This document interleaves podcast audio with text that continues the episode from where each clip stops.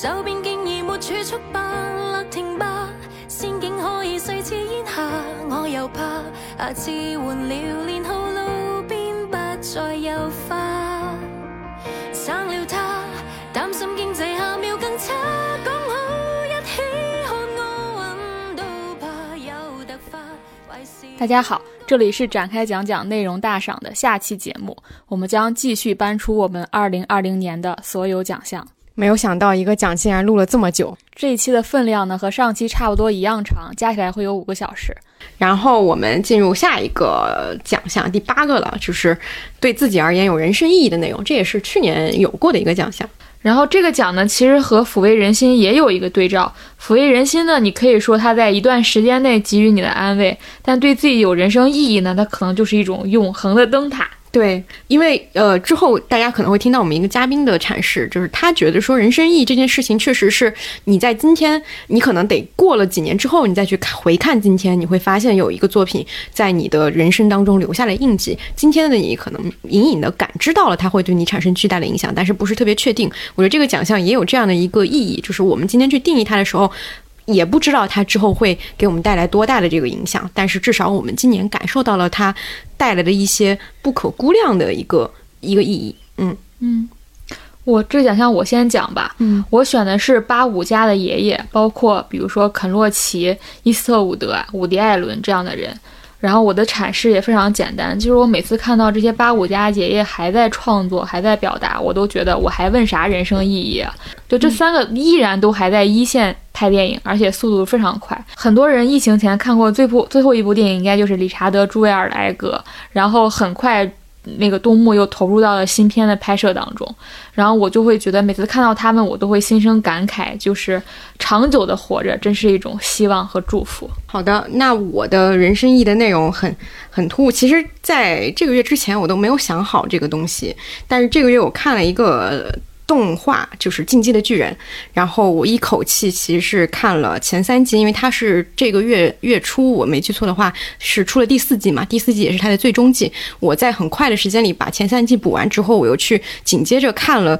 跟第三季结尾那个是那个故事。点衔接的漫画的剧情，漫画我已经也追到了最新的进度，第四季的出的几集我也已经看完了。然后我为什么会觉得对我而言是有人生意义的？我会发现它这个作品的意义，呃，因为我今年其实有后半段有很长一段时间，我都在试图去看一些跟传统我习惯看的，比如电视剧和电影。不一样题材的文艺作品，比如说我有一段时间在看网文，然后我会看番剧，就是因为我觉得我之前对这两个领域都没有很熟悉，但是我再去看的时候，我会发现他们的创作和他们的思维是跟电视剧是完全不一样的。因为电视剧是一个基于真人表演的一个创作，你很多时候你的想法是更需要接地气的，因为你更多的想象力其实是受制于经费和现实的逻辑会去削减的。但是这两个类型，它的想象力是更加蓬勃的，而《进击的巨人》就是一个我觉得它超出了。所有所有创作者在构建一个作品、一个故事的时候，会固有的那种套路和思维。嗯，比如说，它最大的特点就是，你去看《进击的巨人》的时候，你会发现它第一季是一个非常传统的热血作品。它在设定上是非常非常呃规整的，就它设定了墙内的无辜群众和墙外的无脑巨人这样一个非常明显的一个对立，一方被另一方就是墙内的民众被墙外的这种。非常非常具有能力的巨人打压的足够狠，然后被压迫的人已经压迫到一个观众都为他们觉得说屈辱和热血沸腾的一个地步，所以主角才会成为一个热血的主角，他要去进行反抗。然后在人物设定上也很套路，就是男主角是一个热血的人，然后没有什么脑子，就就跟所有的。就传统的日本热血动漫是一样的，然后他身边有两个朋友，一个是聪慧型的，呃，一个朋友是阿尔敏，然后还有一个力量型的辅助就是三笠，就是他们三个人就是一个铁三角，就是一个非常常见的一个套路的设定。然后在他们的队友，就整整个这个兵团的每个人身上也都贴了一些非常容易让观众接受的标签，比如说啊沙下的这个吃货属性啊，比如说热爱巨人的这个副团长汉吉，还有武力值特别高、特别受大家欢迎，然后身高又很矮的这个兵长，这些。东西都是一个非常容易帮助绝大多数普通观众顺畅进入这个故事的设定，所以很多人在看第一季的时候是没有任何障碍的，你会能够非常快速的就进入到这个剧情里。但是你接着往下看，你会发现这个作品它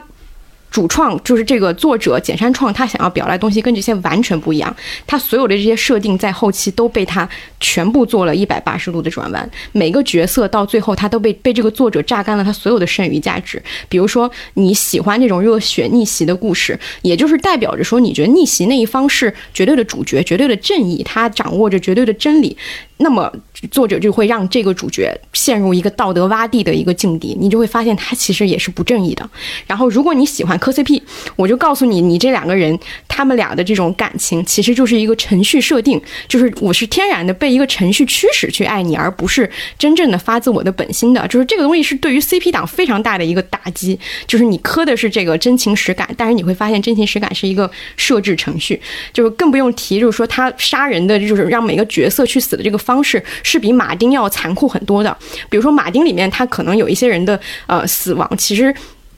是有它的意义的，它会赋予这个角角色的死和下线一个意义。但是在这个里面，其实他会发现，你会发现有一些毫无来由的突然的死亡，非常荒谬的一个死亡。就是我就不剧透了，到底是谁？但是就是它呈现出了一种巨大的无意义感。然后虽然在真实世界里，这种无意义感的死亡就是一个特别大的真实，但是你放到一个虚构作品，而且是你越进进展到越最后，所有人对于一个角色都有非常多的自己的情感投射的时候，你是很难去。去直面这一点的，就是，所以我是觉得看这个作品是它的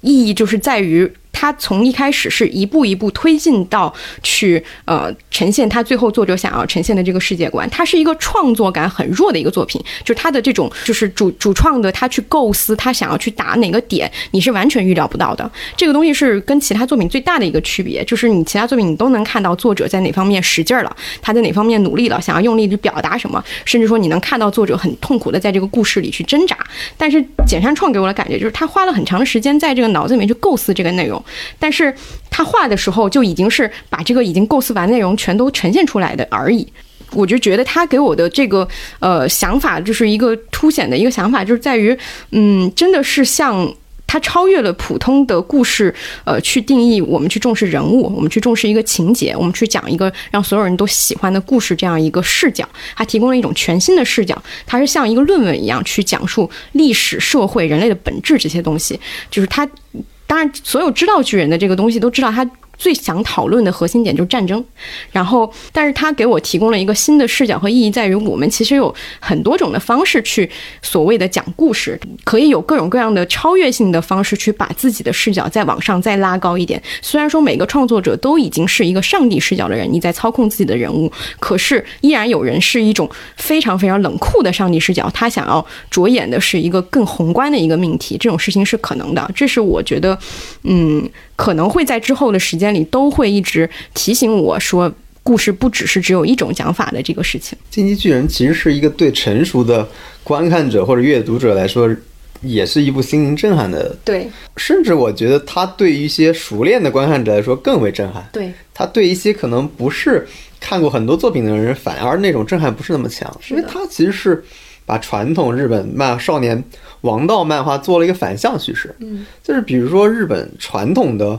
少年王道漫画，基本是少年热血、努力、友谊，达到胜利，嗯，但是其实，在呃进击巨人这一块儿，就是他其实做了一个反向的东西，就所有友谊并不能带来胜利。嗯，我记得这就是印象很深，里边有一集我忘了是第一季还是里边，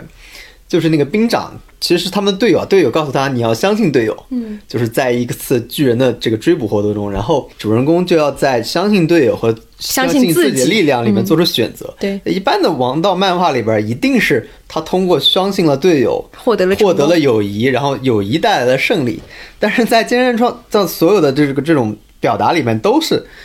你相信了友谊，结果他的队友全死光了。嗯，就是主人公在道德上或者受到一个巨大的冲击，这个冲击。所以你看他所有的。我觉得他他的创作其实也是有目的，就是一旦他发现这个情绪要上扬了，他就把这个上扬的情绪灭掉。对，就是一旦我们相信有一个带来，对非常可怕的一个作者，就是他不允许你的情绪有任何的上扬。对，一旦上扬就要把灭掉，然后他会告诉你的所谓的被害者其实也是施害者，所谓的施害者可能也是被害者，他不断的在。就是我自己会觉得，他不断的在某种两种情绪中来回的挑逗你，就是让你相信一些事实，然后又立马否定这个事实。所以，呃，我觉得这一点确实，我记得，因为最最近我是把第三季才补完，我不知道记得当时就看完两季，然后后来就忘了追了一个事儿了。但是确实看完之后，你能发现，嗯它确实是跟现在的就跟传统的，比如说海贼。或者是那个火影是完全不同的。当然，今年是鬼灭的大年了，但是我仍然觉得就是也是这几年就是日本动漫史上最呃成功的一部作品吧，因为它不是一个非常非常传统的经典的叙事的东西。对，对，所以我觉得就像刚东姐刚刚说，它的叙事其实是又拉上了一个高度，或者说又提供了一种新的可能。在这种可能性下，大家其实从这部作品里面获得了更多的情感上的冲击也好，更多的体验也好，我觉得都是呃以往的那些番剧或者动漫作品没有办法带来的。嗯，对我对于这个作品的总结就是，你如果要看，就一直从第一集看到最后；然后你如果要看，就做好你的心脏要被这个作者狠狠伤害的准备。献出心脏，对，好的，那王老师来分享一下自己今年那个人生意义的内容。就今年其实我要开始禅修了。对，今年其实非常沮丧的一年，就是我今年看的比较多的就是，呃，看了一些身心灵的书，这方面不太好说，就是因为我觉得一方面这个这个领域确实有很多很糟糕的一些作品在前面，然后有很多嗯、在里边搅浑水的人，所以怎么说感觉都不太容易被理解。对，然后我今年看的呃觉得比较好的书是那个。新世界灵性的觉醒这本书，然后包括它的作者后来，呃写的一本啊，是之前还是后来忘了，反正都是他，就是艾克哈特这个作者写的。就是我发现到今年一个特别有意思的事情，就是人们希望从外界寻找慰藉了，就像我们刚才提的很多作品一样，就是今年特别大家，比如向某个人求助。向某位哲学家求助，某位人类学家求助，向某个信仰求助，向某个宗教求助，向某个博主求助，或者是我们就是向优秀的电视剧集求助，大家都会觉得我们应该从某个地方寻找慰藉。那你后来发现，其实这些都是没有用的，或者说持续的时间是非常非常短的。就是说，这个东西本质上来说，比如说消费，或者是各种各样别的东西，其实没有办法带来真正的慰藉。就你会去思考这些问题，你就会发发现全球有个趋向，或当然这是我自己观察的，不见得是一个呃经过认证的或者是完整的有论据的一个东西，就是大家倾向于把佛教作为一个最终的归宿的这种东西越来越多。包括这几天上映的那个电影，就是刚才提到的那个《Soul》，就是心心灵奇旅是吗？嗯，对，其实它是一部佛教电影。你要如果仔细看，它它一直在说的就是我执这个东西，然后包括里面甚至很明显的出现佛教的那片叶子、拈花什么那个，不就是佛教的一个很经典的传统嘛？嗯，就包括之前我在呃咱们上几期播客里也推荐过雪山那本书，其实它也是一本佛教书籍。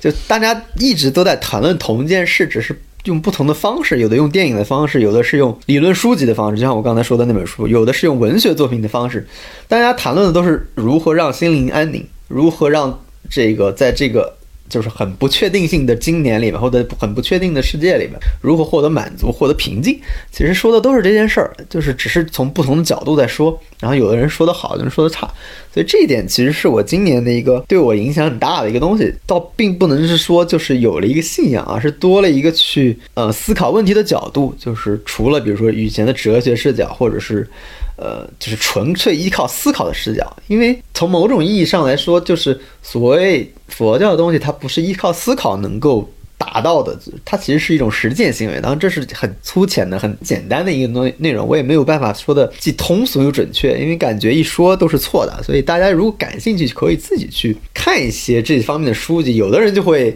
打一分，有的人会打五分，这也是一个特别，我觉得特别有意思的现象，就是好像这些书籍本身就是跟你需需要一定的缘分的，就是有的人就会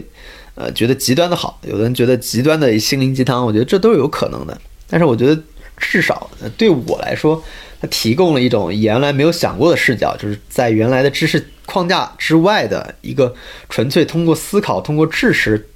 所到达不了的另外的一种呃方式。所以这个是呃，我觉得对我来说今年比较有人生意义的一个内容。我我想有一个小补充，就是我前几天做了一个对今年大家买书、看书的一个，就是阅读上的一个总结。然后今年有一个趋势，就是心理类和宗教类的书籍会比较大幅度的上升。然后当时我有去就这个问题跟李松蔚聊了一下，然后他当时说了一段话，我觉得跟王老师刚才说的很多是可以呼应上。他说，二零二零年的一个关键词其实就是不确定，就是人们正在接受或者说不得不接受，就是外部世界是失控的，这导致了。整体上有很多负面情绪，同时大家开始形成了一个认知偏好，这个认知偏好就是内控，就是我要向内控制，就是意外是没有办法避免的，唯一免于负面情绪的方式，好像变成了只有接纳。人们多多少少把心灵层面的追求当成了现实困扰的一味解药，这也是像我们刚才说的，不管是求助于人类学，还是求助于正念冥想等等这样身心安顿的技术，得到了非常广泛的关注。他说。当身边的人遇到困扰时，我们的视角其实也发生了变化，就是我们更愿意从个体的视角去寻求解决之道。比如说他抑郁了，或者说年轻人的很多疲惫，我们都会归结到“内卷”这样一个词之上。那它带来一个问题就是，好像你归结到“内卷”这样的词之上，你归结到抑郁这样的病症之上，你就觉得我如果心灵成长了，我现实当中的问题好像就不存在了。我觉得他也提出了一个问题，就是向内控制的一个问题。嗯，就是你把自己控制住了，你好像对外部世界就会有一种，呃，你不再寄希望于他了，你也不不希望能改变他了，你就只只是变成一个好，我心灵上去接纳他，然后我就安顿自己就好了。嗯，其实是一种往后退的一个感觉。是好的。然后这个讲的话，有一位嘉宾也分享了他的内容，就是依然是上面出现过的姜思达。呃，我选择的。对自己而言有人生意义的内容，我想这个人生意义可能要在后边才能够逐渐浮现出来吧。但确确实实，我今年在一本书上花的时间非常多，就是呃《人的疆域》卡内蒂笔记这本书。然后这本书呃奇厚无比，呃七八百页好像至少，嗯，然后每天我都是晚上再看，就是睡前大概会花。二十来分钟就翻一些页，就翻几页，就这种。所以到现在其实也没有完全看完。在即将看完之前，我会觉得甚至有一些舍不得，因为它作为一个笔记，承载了它大量的呃碎片化的思路，可能之间稍微有一点连接，但是它又可以完全跳脱到另外一个讨论对象上，会让我觉得 OK，原来笔记是一个这么奇妙的文字的。承载的载体，我对其中一句话印象非常的深刻，它叫做：“嗯，如果你想。”不再恨一个人，就去看他睡觉的样子。所以他他平时呃，就他在笔记里面写东西，并不是这种啊人的小情小爱的，但是他有各种各样的涉猎，关于社会、关于战争、关于历史、关于哲学家，乃至于刚才讲到的关于一种小小的人性。他甚至讲到了很多他是如何看待动物的。所以呃，印象里这个书外面的 cover 会有一个呃这个批注是说。呃，人文主义的一个伟大的作品啊，渗透着人性光辉的伟大作品，我觉得可以用这两个字去概括它，也可以完全放弃。我觉得可以享受那里边每一个，但凡能够有可能打动到你的一部分，呃，甚至它是不需要按照顺序去观看的。嗯，这就是对我选择的，对我而言。可能有人生意义的内容。嗯，嘉宾呢是我的大学好朋友，然后他也是一个综艺导演，然后之前有来我们播客一起聊过综艺的夏天那一期，然后他要讲的也是一个番剧。选了一个是对自己而言有人生意义的内容，我选的是乒乓，这是一个二零一四年的番，我自己是被朋友推荐了好几年，到今年才终于看上。嗯，然后这部番对我来说的意义的话，就是我从这部开始，就是因为那个乒乓的原著是松本大洋，然后导演是汤浅正明。乒乓讲的故事是日本的中学，每个学校有乒乓球队，他们在打学校之间的那种联赛的过程当中，中间有几个主要人物的故事。我自己本身不是特别喜欢看竞技体育题材的故事，所以我其实，在打开这部番之前的期待挺低的。但看完之后，我会觉得它完全没有被这个题材限制住。用一些比较矫情的说法的话，乒乓表面上是在讲乒乓球比赛，但实际上它讲的是人生这场比赛。就是万万没有想到，在看这部的时候会经常出现那种，哎，这部就是生活当中的某某某个瞬间的那种感觉。另外，因为我自己本身是做综艺节目导演嘛，所以在看这部的时候，会觉得它里面的很多表现形式会给我很多启发。比如说，这部我觉得最明显的一个特征就是，它对分镜的使用会非常特别。它中间有很多打乒乓球的场面，然后它的动态会做的就是很妙。还有就是画风，我看弹幕上有很多人在那讨论说，呃，那个这个怎么这么粗糙？然后又有人说这叫什么粗糙？你根本就不懂。就我自己是很喜欢，嗯，它整体上很迷的这种画风，包括它整个节奏感都特别迷，所以在看的时候，你会觉得它虽然不是一个喜剧，但是就觉得很很幽默。我自己这样回顾完，感觉我又应该再去打开再看一遍了。另外，就是除了乒乓的话，嗯，导演汤浅证明的作品还非常推荐大家可以去看《春宵苦短，少女前进吧》，也非常好。另外一部也是呃松本大洋的原著改编的电影叫《恶童》，也推荐大家可以看。不同的内容形式之间真的是相通的。我自己在看，嗯，这些番和动漫的电影的过程当中，真的觉得有很多可以用在综艺节目里面的部分。我会觉得相同的内容形式，就比如说做节目，然后能从其他的节目当中，呃，收获到的那种启发是是很普通的，反而是一些跨形式的内容。你从那边感受到的那个刺激和启发是比较容易，嗯，激发出那个创造性的一部分。好，然后我们进入下一个，今天下一个是一个 最可能会井喷的一个内容，对，可能是最有攻击性，然后也是可能也会招致一些听众的谩骂、对举报。不会不会不会，呃，就可能会有意见不同嘛。但是下一个内容是最大可不必的内容，其实它是我们这所有的奖项当中唯一一个带有吐槽性质的奖项，这个判定也是一位嘉宾说，对，但确实是如此。确实如此我们当时总结完之后，也确实发现，哎，我们好像都是在嘉奖一些东西，而颁。奖礼嘛，对，嗯，但其实颁奖礼本来梅对，不，但其实颁奖礼本来不就应该是偏乐观一点的东西。对好的东西颁奖嘛？对对对，嗯，在这么这么样一年去为找好的东西也是很不容易。对，然后这个最大可不必的内容，我其实我们也借用了我们播客里经常会说的几个词，嗯比如大可不必。然后接下来我们可能还有一个做大做强奖，其实也都是我们内部的一个小梗了。嗯对对对，呃，其实我对大可不必的一个定义就是浪费公共资源。对对今这是什么？哎，那句话是怎么说来着？抱歉，占用公共资源。对所有的这个奖里面的这些人都应该说这句话，最适合说这句话的就是他们。我先说第一个吧，我第一个是电影《花木兰》，我放在这儿，我觉得有两个原因。第一个是它的投资是两亿美金，然后你在看这个电影的时候，你非常怀疑这些钱花在哪儿了，它非常符合我们刚才说的浪费资源。第二点就是，我觉得也我们刚才也提到了，就是这是在一个女性思潮兴起的一个当下，但它却是一个非常倒退的表达，所以我觉得它应该被放在这里，因为它整体还是用一个合家欢去包裹了整个的故事内核。比如说就是笑这个词，但他没有想到笑的另一面就是顺。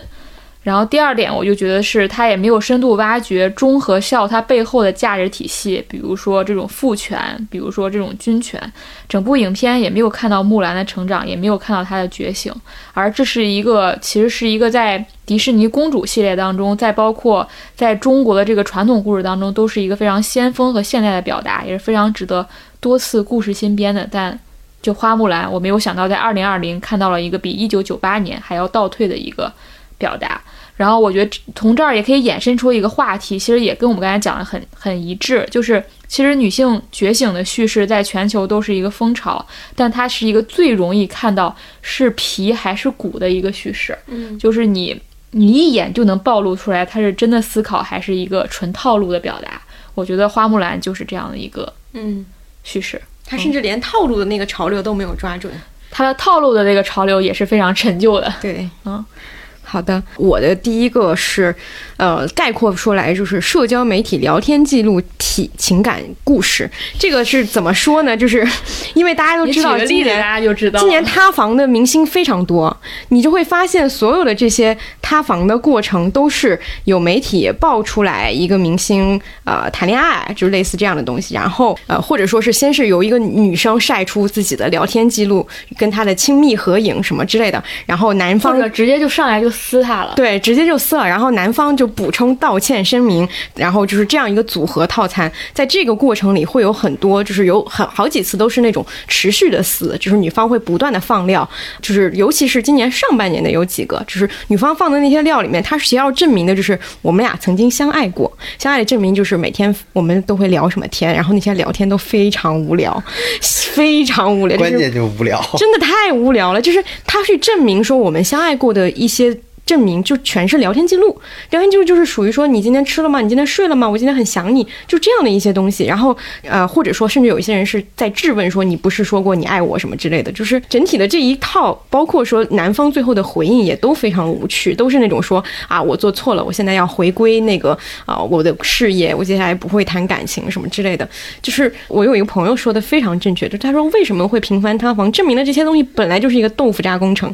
我觉得这句话太准确了，所以我觉得内地的这个 idol 就是这个偶像行业，它发展的就是太快，然后太迅速，很多很多年轻的呃男孩儿女孩儿就是非常快的投入到了这个行业里，但是因为他们太年轻了，其实他们完全没有对呃不说世界观了，对自己的人生观和爱情观都没有一个非常成熟的一个基础，所以导致爆出这些事情之后就会。暴露他们非常贫瘠的那一面。我记得最开始前几年有偶像谈恋爱这个事情的时候，大家在讨论的事情爱豆该不该谈恋爱？就是会讨论说这种 idol 的他们的基本权利和基本的义务是什么等等这样一些东西。但是近两年发现这种东西都是变成了呃，就是这种塌房的丑闻和整体的这一套故事就变成一个性教育科普、PUA 警示、油腻直男大赏，就变成这种东西。然后我觉得这是一个时代的倒退，包括这个跟娱乐圈年轻爱豆家境富越来越富裕，然后网友开始喜欢，比如说像什么人间富贵花这种人设，就是艳丽张扬、有有钱的俊男美女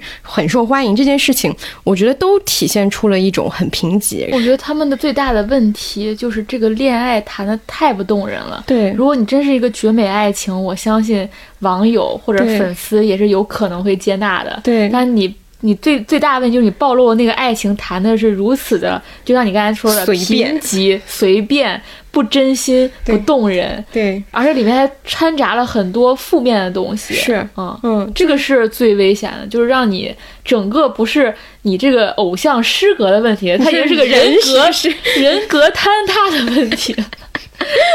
对，然后我就觉得这个大可不必，就是在于说，希望新的一年少放这些聊天记录了。你你就拿何振宇和黑客那个连续剧比对一下，对，就是你放出来不想看，谢谢。就是觉得大家这个现代爱情能不能走出聊天记录？对，就是多线下见面可能也不太可能，今年这个情况更不可能。然后我觉得随之衍生的一个也也挺大可不必的一个事情，就是明星小作文这个产业链，就是一旦有什么就杀青啊，或者说这个。作品播完了呀，然后或者说是有一个什么事情，就会就会发一个小作文，真情实感的去阐述自己的一些感受。我觉得这也是一种内卷，你知道吗？这是嗯影视行业的一个小内卷。就我你刚才说这种，我脑海里的画面就是当时那个综艺，就是我就是演员里面、一个女生上来先哭了一通，另外一个哭也不对，不哭也不对。就是当时，当时那个呃赵薇就一眼指出来说：“你就是看到他哭了，你觉得你自己也必须哭一下，你这个场面才过得下去。”就是有一种给我这样的感觉。像这种小作文，就是大家参加综艺拍完一个戏杀青或者上热搜，然后都要去写一个貌似很真情实感，但其实你读下来会觉得非常空洞的一个内容。也有可能是代笔的。我选的一个大可不必的内容，其实是 B 站后浪献给新一代的演讲。其实这个放在这儿没有那么的合适，因为它可能是今年互联网大厂一个非常绝佳的营销案例。它从商业的角度肯定是非常非常成功的，但我放在这里是因为，呃，我觉得它跟我们播客有一个很重要的互动，就是它里面有一句话，他说：“这世上的小说、音乐、电影所表现的青春，就不再是忧伤迷茫，而是善良、勇敢、无私、无所畏惧。”我觉得如果是这样的话，我们的播客就不复存在了。所以我要把这里，我一定要把这个放在这里。然后另外就是，我会觉得我有一个比较欣慰的地方，用《后浪》这样一个片子去嘉奖。年轻人其实是为了嘉奖所谓的时代嘛。嗯，我觉得像像那个后浪这样内容，它是属于半官方半资本所发明出来的一些描绘美好时代的一些词汇。但让让人欣慰的是，就是现实自然会对这些词汇进行回应。就比如说上半年就出来的就是比如说奔涌的后浪，但其实下半年很快就回应了，就是早安打工人。再包括上半年出来了江山娇这样的词，但下半年也很快就回应了，就是小娟。就是我会觉得现实自然会对这些词汇进行打脸，就不需要我们去一遍一遍的反驳。这个是我觉得算我对这件事情非常深的一个感触吧。好的啊然后我下一个其实跟这个连着可以连着说，我还有一个其实也放在这里不算完全的合适，但是因为我觉得它可能是未来三到五年才会出现的现象，但是我觉得它是在今年发生的开始发生的，所以我觉得有必要在这个时间点去标记它，就是呃。今年在国庆之前正式确立的会有四五十部的主旋律影片开始拍摄，然后会是全行业最顶尖的资源参与其中，然后在未来五年内会陆续上映，然后这会导致我们全行业最头部的资源，不管是导演、演员、制片等创作者，还是头部的投资，都会在未来五年内被调离到这种整个的这种所谓的集中力量办大事的这个行业当中。然后我们电影的非常核心的市场，就比如我们现在在电影院里消费的很多电影，它可能就会凋零或者慢慢的空白。我觉得这个这个现象就是我们现在可能还没有发生，因为我们现在电影院里看到的很多电影，不管是我们今天大年初一会看的这些好多部这种国庆档的影片，它其实都是积压的片子嘛，或者是在过去完成的。完成的片子，你现在可能不会注意到，但我觉得这是未来我们可能会面临的一个情况。然后，另外我我对这个事情非常不乐观，是它不是纯说呃国家去拍这些影片，它其实是呃国家和这些导演的公司们是一起去做这件事情的，就是很多导演的公司也会参与投资，所以它会导致一个现象，就是有国家扶持，然后你自己的公司也可以参与其中，然后你同时你可以预想到票房会非常的好，因为你看去年的一个经验就是，比如。呃，那个中国机长啊，比如我和我的家乡，我和祖国，它的票房成绩是非常好的，然后观众也是非常喜闻乐见、非常接纳的，就它它就变成了一个没有风险，所有人都会赢的事情。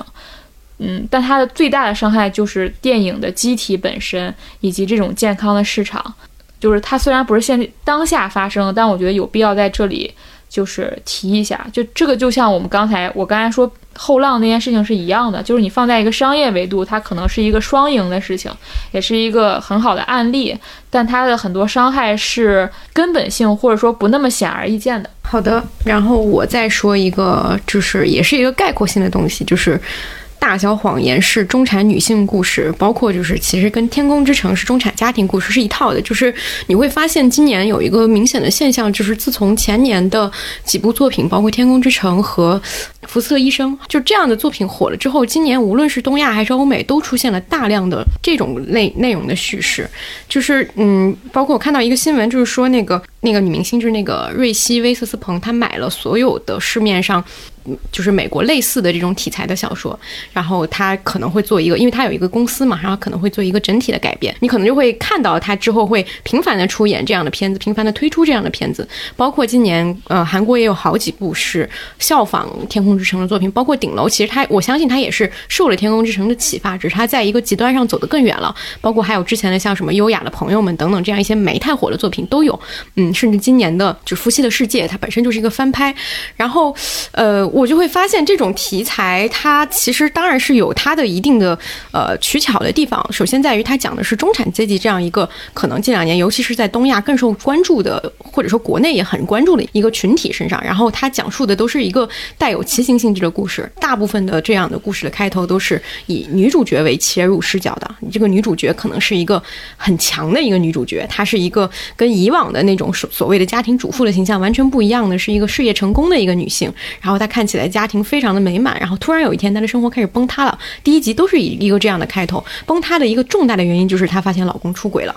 然后紧接着她发现这个事情没有这么简单，可能里面是一个凶杀案，然后其中还会包含的问题就是孩子的升学问题和教育问题。你去看今年下半年有一个剧叫《无所作为》，就是呃她的那个。故事你都能完全想象得到，韩国人拍会怎么拍？国内可能就是海淀妈妈啊，就是类似这种，就是特别特别多这样的影视作品，今年在批量的被生产。我觉得它被讲述肯定是有它的原因，但是大量的作品呈现出一种越来越强的投机性，因为它投机在于它明显的抓准了大城市人关心的问题，尤其是现在大部分的都市剧的受众，他就是这样一群被这些问题和这种焦虑裹挟的人，所以他想要去看这样题材的作品。但是我觉得这个题材再这么做下去，肯。你有一天会。被观众彻底的抛弃，而且尤其是我觉得在欧美做这样的这样的这个故事，我我觉得是一种倒退，因为就就有点像去年很火那个什么，我是个妈妈，我需要铂金包，就像那个，因为大小谎言，我觉得它还是一个有亮点的东西，它呈现的是女性跨越阶级的一个互助，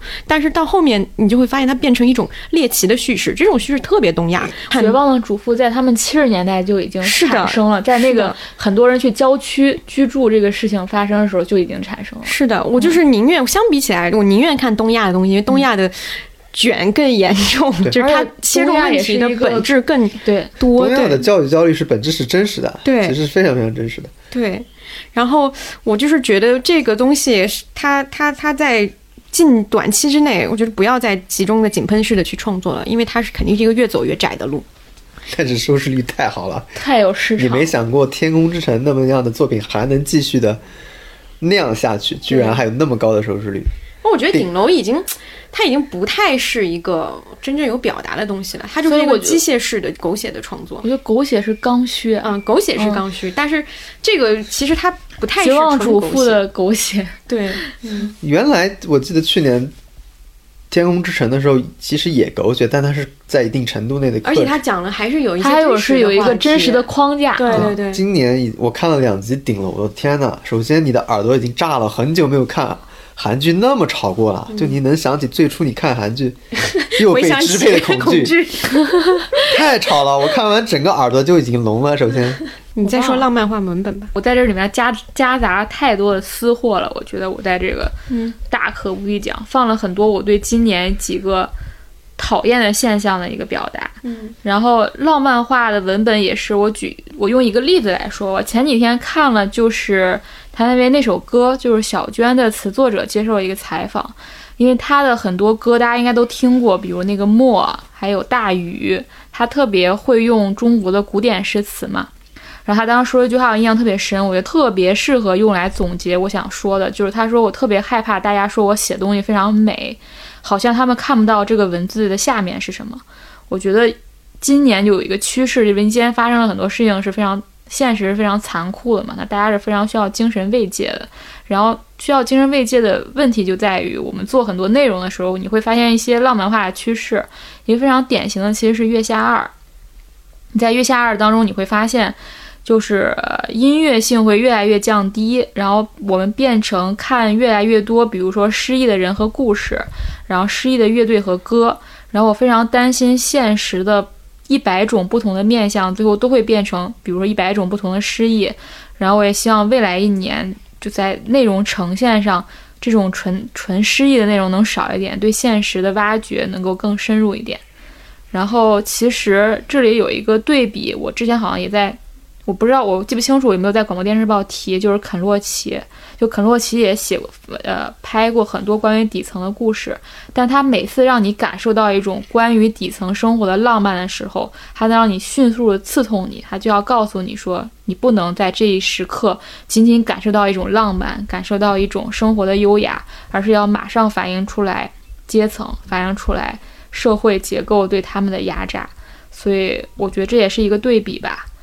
呃，但是我我也相信说这个尺度和分寸是非常非常微妙的，非常非常难难把控的，而且它也是一个得罪观众的事情，嗯，得罪读者，得罪，因为大家不想再被刺痛了，大家不想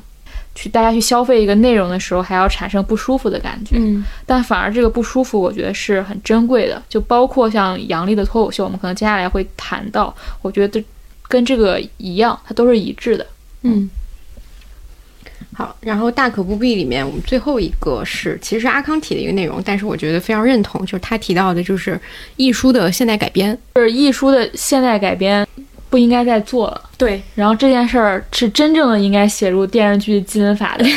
一条内容。对，呃，为什么这么说？就是今年有两个作品就是代表性的，一个是《喜宝》，这个我们在之前的广播电视报有聊过了，然后一个就是这个月上的《流金岁月》。然后他们其实虽然他们呈现出来的作品的样子不太相同，但是他们都。因为都是艺术的原作嘛，你就会发现一个非常非常大的一个，呃，就是它的突兀之处就在于。他的时代，就是他原作品的那个所描述的当年那个时代，跟今天就是格格不入的。你如果要讲他的故事，他一定是兼顾那个时代的。他所有笔下的男男女女那些情爱故事，都是依托于当时香港的整个的这个都市背景。你的吃穿用度，你的价值观，你对于爱情的态度，都跟这些是紧密相连的。为什么一书会有一批人会非常的推崇它？我觉得一定程度上是当时的国内很多读者他是。依依靠着一书的描写去想象所谓的繁华都市生活的，它一定是一个有一点物质性的东西。但是如果你放到今天的话，那种物质感是完全不一样的。今天的物质感是一个更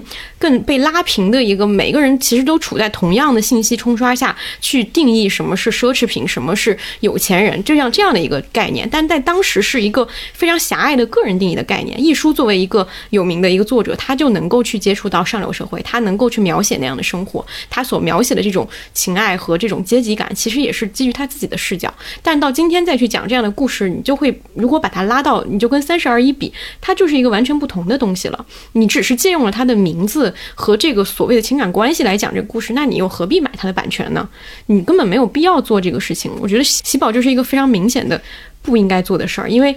那个故事太当时了，就是你放到今天你。整个呈现出来那个电影就很可笑，你也不知道他到底拍的是什么年代，你也不知道他到底讲的是什么样的一个人会过着这样的生活，你完全都是不可信的。对，我觉得我能接受的艺术改编就是你还放在当时的时代背景之下，你再去叙述他这些故事。嗯，就是现代改编，你如果只想用他那些，比如说他的那个主题就是物质，然后包括情爱关系对人的。呃，对人的影响等等这些，你完全可以用用当下这种数不尽的例子去写呀。对，我的前半生算是一个比较成功的例子，是在于它的原著里有一个非常能够拎出来的关系，就是所谓的富太太要要重新的振作自己，她跟她老公离婚了，她。一无所有，他要怎么面对自己的新生活？他是这样的一个主题。当时当然，他也做了一个很大的一个改编，跟原著是完全不一样的。但是他至少还是有那样一个呃，能够跟今天的一些话题契合的点。但是，比如说像《流金岁月》，它其实没有任何跟今天的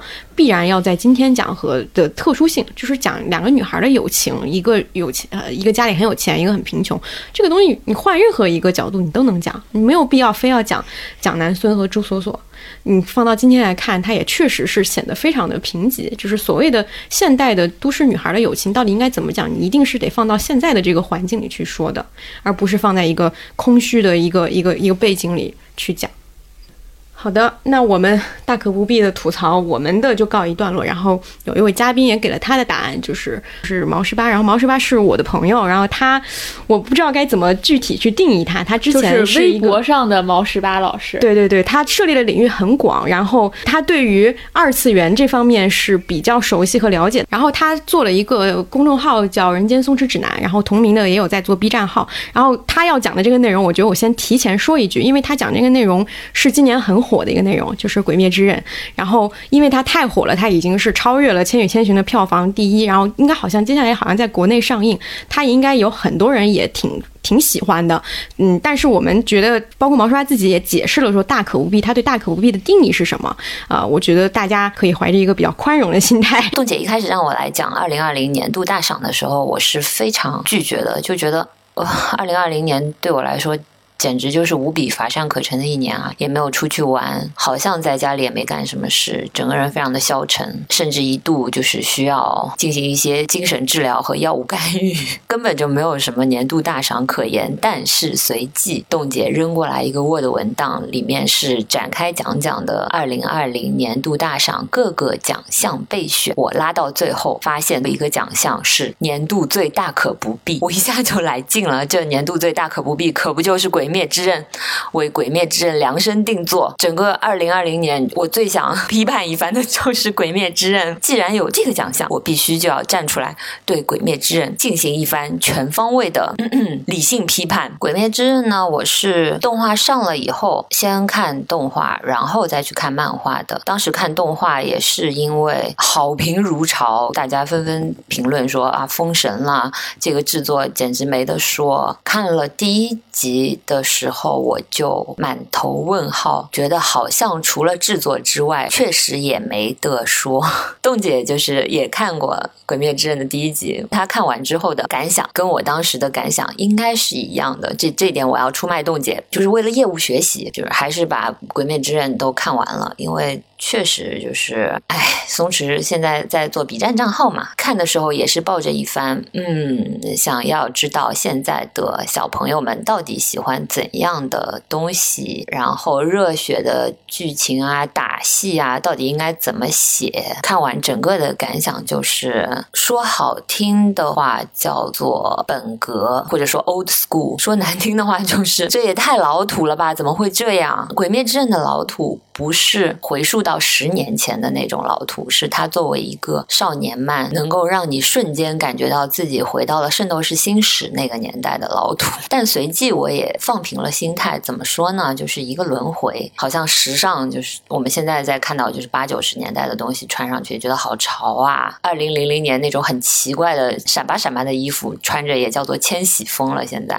都觉得拿出来看着也都还行，可能是太长的时间，小朋友们。都没有在触碰过这种非常本格，也就是老土的少年漫，总是需要一些的。就是我可以心平气和的去这么说，《鬼灭》的本格到了什么程度呢？我觉得任何一个文字工作者看本《鬼灭》都会有同样的想法。就是它的每一刻、每一个剧情转换、每一场戏到了哪里，你都可以猜得到，就完完全全猜得到。从第一集开始，所有的点全都在你的预料之中，你就就会觉得我怎么就是怎么会有一个这样没有任何意料之外的走向，非常非 常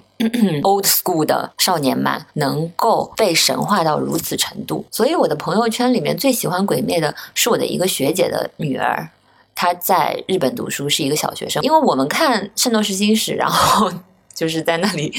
呃 cosplay，就是什么天马流星拳，对吧？那种小小朋友在那里 cosplay，那也是差不多这个年纪，那这是 OK 的。那如果你是一个嗯，人生当中也看过不少动画漫画的，到这个时候还在吹鬼灭的话，我就觉得太符合展开讲讲这一次的这个奖项，叫做大可不必。就呃，因为我凭良心讲，虽然说他的每一部。都在预料之中，这也是我之前已经说的，但这也从侧面说明了他确实做得很好，他确实每个点都写到了。虽然说我们理论上可以 get 到他的每一个点都在预料之中，但是如果不成熟的文字工作者自己去写的话，可能写不到这些。然后该热血的地方都热血到了，该催泪的地方也都催了。而且第二点，它的制作确实很好，很精良。它的那些动画，它是一个动画制作。给漫画又有了很多加成的一个作品，但除此之外就真的乏善可陈。就像我的二零二零年，尤其是就在今天二零二零年的十二月二十八日，今年已经快要过去了。就在今天，日媒就是报道《鬼灭之刃》已经影史票房第一，而且用了这样的标题，叫做《鬼灭之刃超越《千与千寻》，影史票房第一，闪耀着》，就咔咔呀哭，你知道。我看到那个闪耀着，我再次脑中咵就出现了“大可不必”这四个字。总的来说，哎，可能还是二零二零，大家都非常的乏善可陈，憋在家里也没东西看，好不容易出笼了，就有个电影能看的。而且《鬼灭》确实动画制作很不错嘛，那大家都去看了，于是就影史票房第一了。行吧，你票房第一就票房第一吧，你别闪耀了啊！尤其是那些记者还去采访宫崎骏，宫崎骏出门倒个垃圾，口罩戴得很厚。如果不是拍照说这个人是宫崎骏，我觉得我是认不出来。然后被记者抓住问，对《鬼灭之刃》票房快要超越《千与千寻》，那个时候还没有超越，有什么看法？我觉得这就算了吧，这能有什么看法呀？还有之前《鬼灭之刃》。漫画最后一本单行本发行的时候，你那照片看到的就全都是社畜们哇，熬夜排队排多长的队去买最后一本单行本。就还是我说的，你 你要是小学生对吧？你现在反正也不上学了，不知道日本有没有不上学啊？你总之你去买那是 OK 的。你这个社畜 work from home 不是让你。去排队买《北鬼灭之刃》的大叔们，能不能稍微有一点自尊？我们在家里等一等，等一等富坚义博好吗？不要因为富坚义博不更新，就把自己降低到要熬夜排队去买《鬼灭之刃》单行本的地步，好可悲啊！这二零二零年也太惨了吧！但话又说回来，《鬼灭》这个作品本身，它是构成不了大可不必这个评价的。大可不必这四个字，主要针对的还是它现在形成的一个鬼灭的现象。所以日美后来也发明了一个词，叫做 “kimi 哈拉”，就是 鬼灭骚扰，意思就是说，呃啊，鬼灭太牛逼啦，就就人人都夸他好，你没有看过鬼灭，你简直不是人，就就类似于这种话，形成了一种鬼灭骚扰。那其实就跟我这次看到“大可不必”四个字，立刻就想到鬼灭。是一回事，所以我要找补一下的话呢，就还是刚才的话，鬼灭作品本身没有问题，它肯定不能算是一个差的作品，它甚至是一个比较好的作品，但 但能不能到？闪耀着的这种程度，包括之前单行本发行的时候，日媒好像各大报纸都也登了《鬼灭》的大幅整版的广告。嗯，每一个人有一句台词，弄得很煽情的样子，然后说上一次有这么大型的铺开的广告和这种震撼的展现形式的，还是《灌篮高手》。那我真的这这，我觉得不是拉踩。那鬼灭和灌篮高手那可真是 差得远了，而且那些就是广告的截图出来了以后，在微博上进行二次传播，又有很多不明就里，可以说是不明就里的就国国内的微博用户吧，看到那些比较热血的台词，比较感人的一些，就当然你就是大家都知道啊，二次元台词嘛，对吧？反正单挑出来，你肯定会觉得哇，还这这台词还挺触动人心的，然后大家。转发以后啊，还会在那里感叹：哇，这究竟是怎样的一部作品啊？怎样的一部作品？就《圣斗士星矢》一样的一部作品呗？呃，当然这也不是就是在踩《圣斗士星矢》，《圣斗士星矢》也不错，《鬼灭》也不错，但就大可不必。对，下面也是我们的播客的梗的一个内容，就是最做大做强的内容。嗯，其实就在今年特别突出，我对它的理解就是在今年尤其突出的内容。嗯嗯，我选的是杨笠的脱口秀表演。嗯。呃，这个上面罗薇薇也说过一些，嗯，对我本来本来还写的是杨笠等女脱口秀演员，我现在就觉得就是杨笠了，嗯嗯，然后呃，其实我觉得她有一个特点，就是她自己也阐述过，就是。他说他讲的都是无伤大雅的事儿，他没有真正去讲男女的真正的利益冲突。比如说我们之前有谈谈到性暴力，谈到家暴啊等等这些议题，他选的角度是感情，是交朋友，就是很小很儿戏的事情。但我反而会觉得这是杨笠的一个，呃，不能说是贡献，或者说他一个特质，或者说他。呃，我想专门说他的一个一个地方吧，就是他把这种女性视角和女性议题，从我们之前说的一种很严重的，然后冲突非常剧烈的地方，其实拉到了一个日常生活的范畴之内。她的所有的表达，其实都是一种闺蜜聊天式的，就吐槽式的、家常式的那种幽默感。而且她自己的女性意识，其实也不来来源于书斋或者来源于学院，而是一种通过自己自身。自身成长的经验而生长出来的，不是自知识分子式的，而是普通人式的。我觉得这个反而是它的珍贵之处。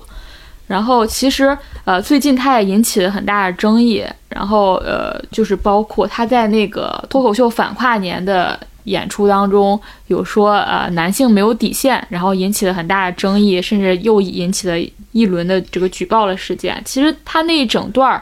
其实有一段是贡献了他，我觉得最好的一次表演，就是他其实是在后面，就是他说他自己做手术，然后是个男医生来给他做，然后他说他当时他他觉得自己。不再是一个女人，就仅仅是一个人。然后这个医生想救她，而她想活着。然后他说，当时那个麻药上劲儿之前，然后那个医生问他说：“你现在感觉怎么样？”他说：“我现在感觉很自由。”我觉得他最好一段脱口秀表演就是这一段，但反而这段没有引起很大的传播，反而是那个没有底线以及那个那么普通那么自信，就是最出圈嘛。但其实刚刚才我说那段，我觉得是特别特别好的。嗯。然后啊，我现在想分享一个我们接下来可能会出现的一个嘉宾，就是蔡玉老师的一个观点。他说：“谁不会有那么强的被冒犯感呢？”他说他观察呀，可能有几类人：第一是完全没有见过这些行径的人；第二是不把性别当标签的人。他说再一个是被世界善待的人，还有一个在自己的世界里当中有一万个有趣议题的人。嗯，然后我觉得这个是一个挺有意思的，就是大家可以去筛选出来说，如果你被冒犯到了，是不是自己也有一些值得去反观的问题？另外一个，我觉得从他这个事情上，我想也想借此表达一个私货，就是我我觉得就是。有事儿干架不要举报，就群众内部的爱恨情仇自己解决，不要借助公权力。老借助公权力其实是爹味儿的表现。我呼吁大家继继续贴身肉搏，而不要召唤核弹。如果核弹来了，没有完卵。你这段是脱口秀吗？就是核弹来的时候，是所有人都会面临危险的，而不是说不可能你只把阳历消失，你很有可能把脱口秀整个消失，你进而可能把语言节目都给消失了。嗯。所以这是一件非常非常危险的事情，所以大家有事儿真的就我觉得就停留在贴身肉搏的阶段就挺好了，不要进一步去发展它。嗯，然后另外一个做大做强的内容，这个呃，王老师可以说一下。嗯，我觉得这个就是我们推选的是奈飞，因为这个我觉得是已经持续了好几年的一个，在不断每年都在做大做强。今年我有个特别的感觉，就是因为发现前段时间比较火的几部剧，比如说一部叫日本的。叫《弥留之际》的爱丽丝，弥留之国的爱丽丝，之国是吧？嗯，好的。然后我也记成弥留之际，因为我当时搜索，弥留之际。对，我记得有两个名字。嗯。然后韩国的叫《甜蜜家园》，然后还有台湾的是《返校》。它已经发展到什么？就是你一看这部剧，你就知道它一定是奈飞出品的。就是奈飞，我觉得已经完全改造了这个工业体系。尤其是今年，你能发现，嗯，我自己预测，在未来几年里，它会大量的出现一些奈飞七十分左右的作品，但是它很难再出现一个特别顶级的或者特别的有地方特色九十分的这样的东西。但它会大量出现七十分，它也不可能跌到六十分以下。这就是你看这几部剧集的一个。最大的感受，对你这制作不可谓不精良，就是节奏不可谓不好，就是投入一看也很大，但是它就是一个很一般，就是这就是你不会有特别惊喜的东西，包括这个《天命家园》和。呃，弥留之国，就是你前半部看的都还可以，但是一旦到中期和后期都是拉垮的作品。甚至我看网飞的几部纪录片也是这样的感觉，包括那个《监视资本主义》，包括那个《Blackpink》照亮天空，都给我一种粗糙感，就是很快做完了，也就讲了一个还行的话题，选题不但非常的粗糙，非常糙。但是你能觉得比呃一些同类作品好，就是你还能看下去的原因，就是因为它的摄影。灯光之类的东西太棒了，嗯，但是剧本没有任何的提升，然后这个故事没有对工业水准太高了，就好像是一个发达国家突然来支援了这个贫困地区，知道吧？突然把这个水准拉上来了，但是因为本来就是其实这种呃像《弥留之际》的爱丽丝这种炸机器弥留之国。没事儿，你这我就保留这个纠正也挺好。对，就《弥留之国的爱丽丝》这种其实是传统的日本的题材，他们之前做过很多类似的这种炸气的东西。对，但是你看，他并没有在这个故事层面把它做得更深，或者人性上讲得更好，只是在这个画面上做得更好。其实韩国的《甜蜜家园》也是一样的。就是也是承接了他们传统的题材，但是并没有超越他们传统题材，甚至是我觉得是在往后退的。但是我觉得从韩国地区之外的观众来说，也许他就更好接受了。就像《王国》或者是《后羿骑兵》这样的东西，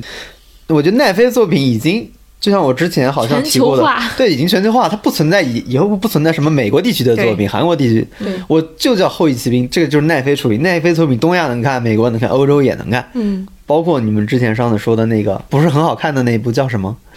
就是一个人，艾米丽在艾米丽在啊，巴黎在巴黎，对，嗯就是很难看，还好看？对，非常的一个典型的就是奈飞。我觉得未来几年一定是大量出现这样的作品，就不会惊讶的。对，对我觉得他现在已经进入到了一个那种全球扩张期，就到一个我就是把我这个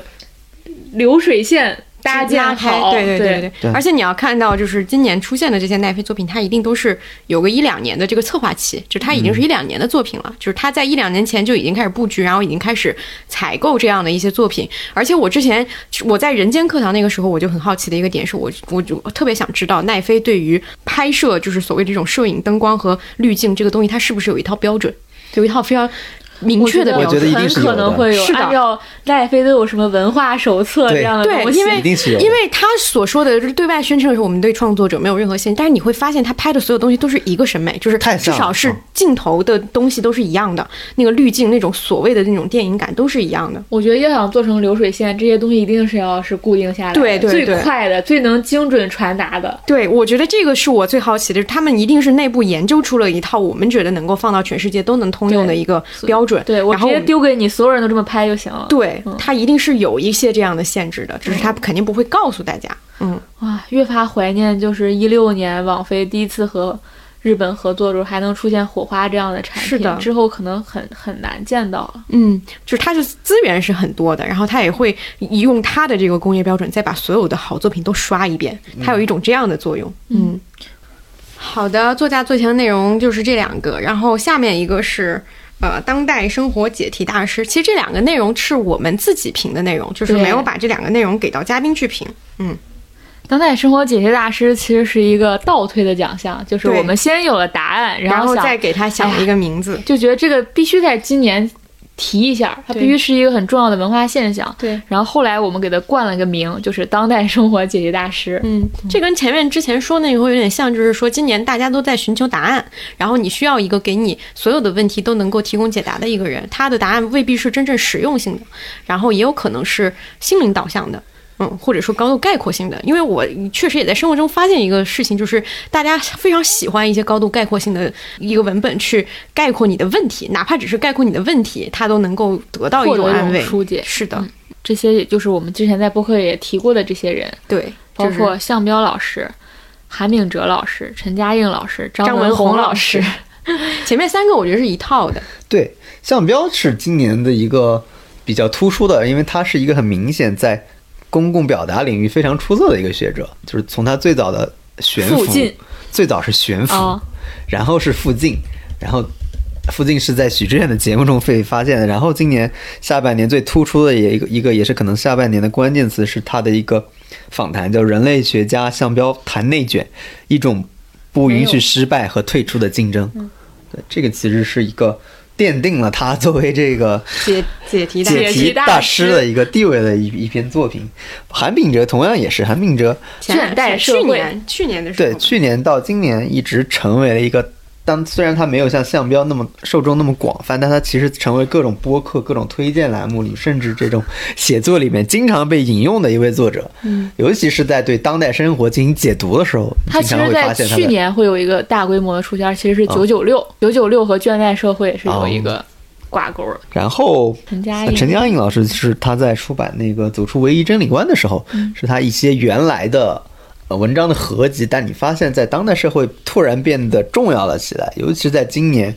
呃这个环境之下，然后他也是一个我觉得非常愿意向公众表达的一位呃哲学家。张文宏老师，我觉得是一个比较意外的产出，就是，因为他是一个具体内容的解答者。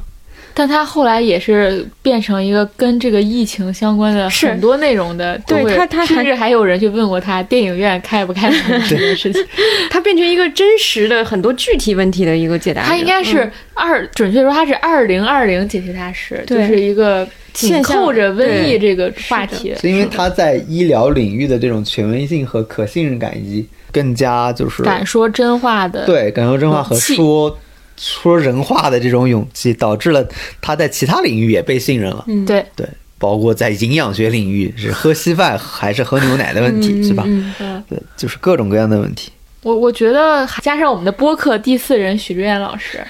因为嗯，他不能说是在解题，但起码是这里面不管是向彪还是陈嘉映，都其实都是通通过他的提问而成为了一个解题大师。嗯，所以，我觉得也应该他是解题大师的引路人。对，其实十三幺还是发挥了很大的作用，它其实就是把学术里面的很多概念呀、东西给传到了一个大众的语境之内。嗯啊而且我觉得徐老师和十三幺给我们起了一个示范作用，就是要坚持自己的风格，持之以恒。嗯有一天会有人发现你的价值。嗯，就像我们播客，虽然没有可能做大做强，但我们会始终坚持这一小波的意义。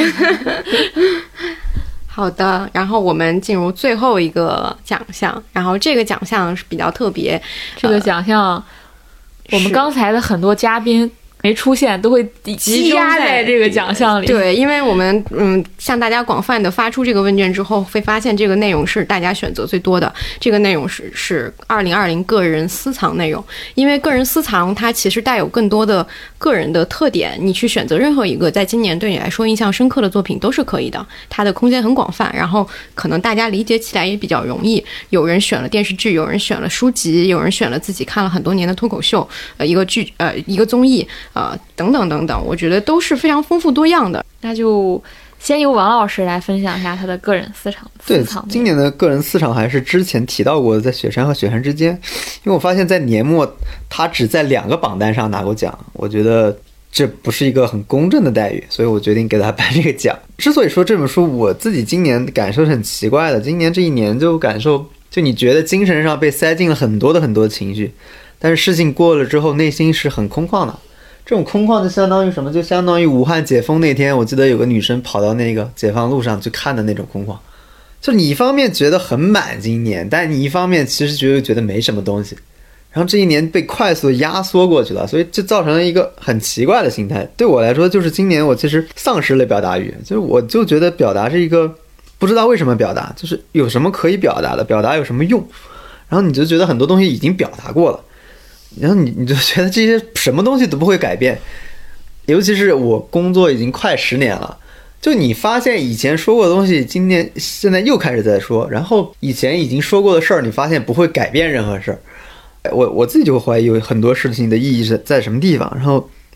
我为什么还要去表达这件事儿？然后你去看，有的人做出选择，比如张洁平，我看他说的就是他希望自己身上能活出时代的矛盾，就是他还在努力做这件事儿。但我自己当时的状况就是我就是看了这本书，就是乔安这本乔安这本书给我很大启发。一方面就是刚才说的，它是一本可能有跟佛教有关的书；另一方面就是它其中一个句子，就是说，呃，美丽雪山那里边的一些老人，就是就是觉得他说。这个世界对那对他而言就是没有什么特别要知道的，也没有什么特别要表达的。当时看到这一句，我就觉得很震撼，就有点像那种当时看那个台湾一个作家一个小说，他说他当时小时候一直很懵很懵懂，但是不知道自己有什么问题，直到有一天他看到一个词叫游手好闲，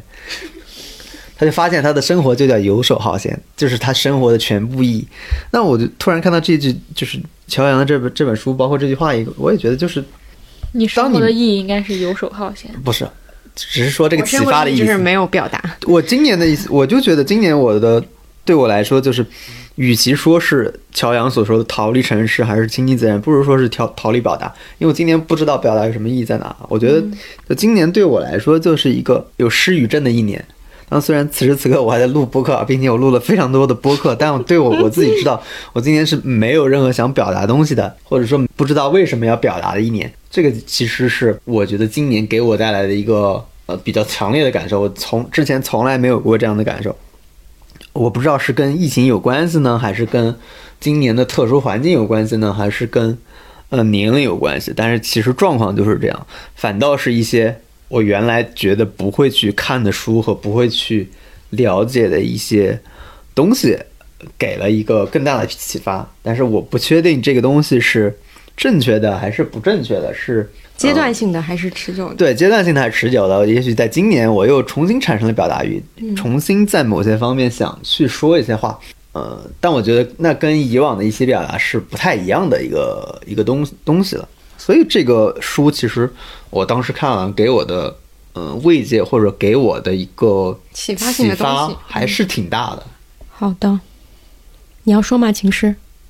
因为我觉得很难 get 到，嗯，嗯，行，还是别因为个人私藏内容这个部分，我跟阿康有，然后我的问题是表达的疲惫，但我还在表达。但王老师给我了一个启发，就是可以不表达，但是我这个工作又没办法不表达。对，因为因为私藏内容这个部分，其实就是说你有什么是你很想要分享给大家的，你今年这一年对于你来说个人意义比较重大，然后又不被大家所知的一个东西。然后，因为我我我自己的情况是我所有我看的我有启发的东西我都已经说过了，不管是播客还是微博都已经说过了，所以我在这部分就真的没有什么更多的内容可以分享了。到了最后这个环节也，到了我表达被掏空的一个环节了。那但是我们这个不是刚才也讲到说有很多嘉宾都选择了这个奖项嘛？对我们首先来听一听，就是在日本的库索老师，然后他也是一个作家，嗯，他去年也发了新书《纵身入山海》，我的二零二零年的个人私藏内容要跟大家分享一个人，野木亚纪子女士。她是一个日剧编剧，她有几部在国内很火的作品，《逃避可耻但有用》啊，《非正常死亡》，还有《无法成为野兽的我们》。但是我今年要推荐的是她一部没有爆款的作品，叫做《MIU 四零四》。我其实一开始是因为呃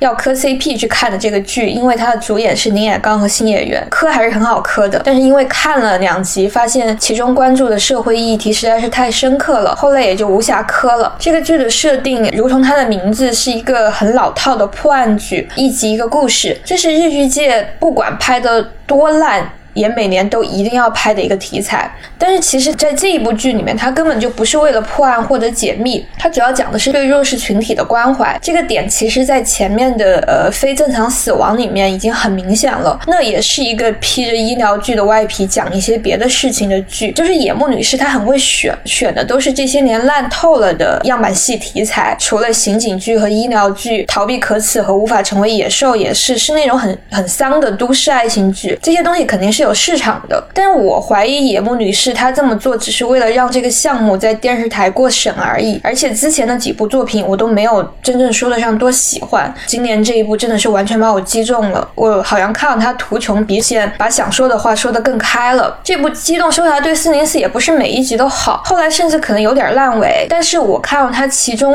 有一种强烈的社会对抗意识，呃，简直就像宣战书一样。其中有两集，应该是第四集和第五，就是无论如何都想推荐大家看一下。第五集的主角是越南人，这个故事讲的就是有日本人犯罪抢劫便利店，然后伪装成为是越南的留学生团伙作案。我当时看完之后，呃，在微博里面截了有三段台词，一段是那个被嫁祸的越南人说的，一个女孩，她说日本人为什么讨厌外国人？日本没有要工作的人，愿意工作的我们适应了需求，但是日本不需要我们，你们想要的是不会抱怨的工作机器。这是我第一次在电视剧里面看到一个越南人用主角的立场说一些对这个社会的看法。还有一段是一个语言学校的男老师，他对越南人很理解，带着很大的同情，对日本社会很不满。他说：“这个国家正在发生的事情才叫不讲道理，嘴上说着不接受移民，但实际上却以实习生和留学生的名义招揽了数十万的劳动力。这么小小的一个岛国上容纳了世界第四的外来人口，你知道这是为什么吗？是为了有人早上五点在店里面摆便当，为了以低价获得便利的生活。我也是听了这段话才得知这个信息量的。后来我因此去查了日本的实习生制度，他描述的很准确。还有第三段对话就是剧里面的两个主角，他们是警察，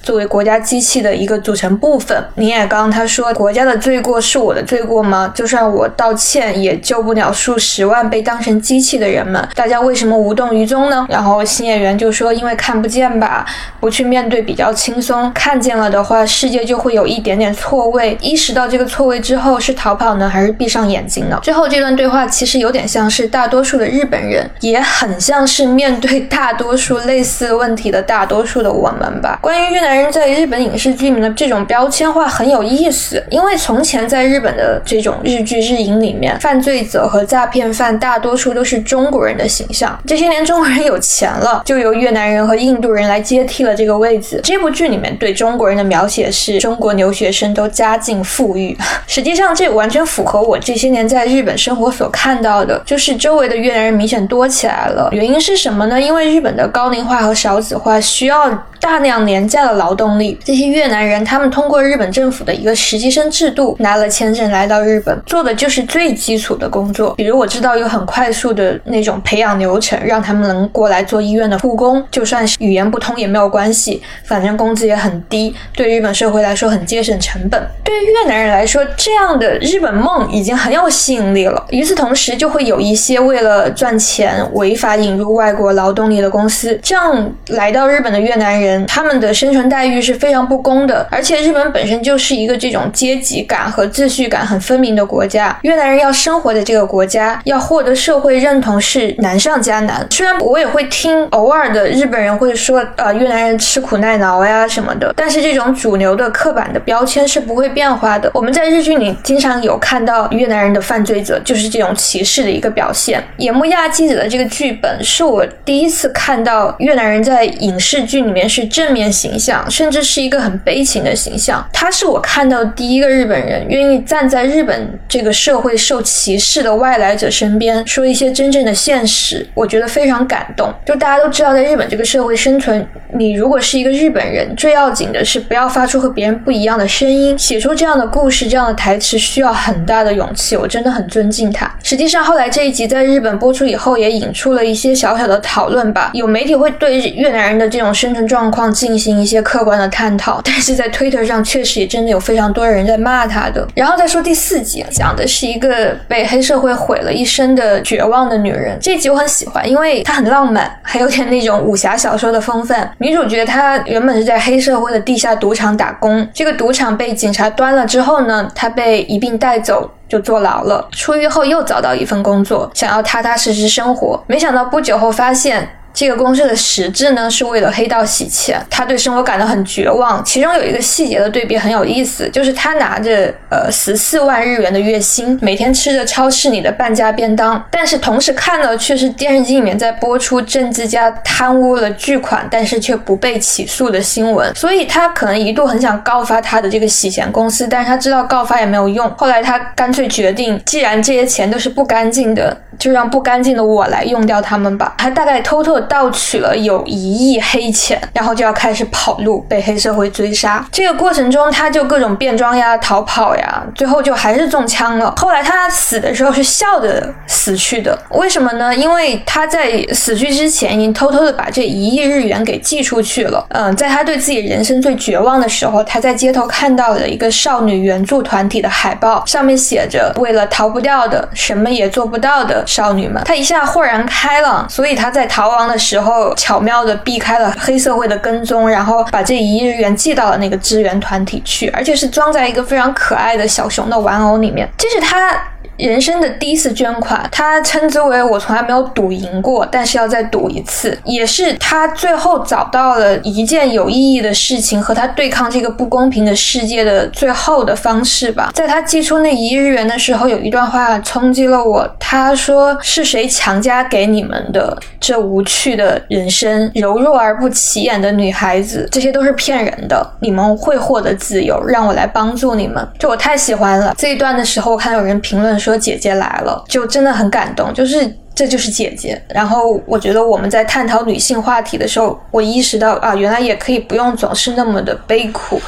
也可以有一些很浪漫的方式。其实关怀女孩们的这个后来还有一集，有两个离家出走的年轻女孩，就是作为这个故事里面一条横幅的浮现。他们收到了一条信息，在网络上有人愿意让他们借宿，啊，但是被这两个主角的警察阻止了。他们说：“你们两个好好想一想吧，这种男的只会给年轻女孩发信息，要是出什么事儿就太晚了。”当场有一个女性律师就给了他们一张小小的名片，说。我知道你们是因为父母的关系才离家出走的吧？你们去找这一个呃专门为十岁到二十岁的女孩开的援助中心。世界上虽然有坏的达人，但是有好好在做的达人。我后来去搜索那个名片上的信息，虽然是虚构的，但是其实是真的有这样的团体。我之所以关注到这个，是因为那段时间因为疫情嘛，日本的家暴和性暴力事件就急剧飙升。我看了很多资料，就知道东京有一个专门支援少女团体的社团，他们在疫情期间。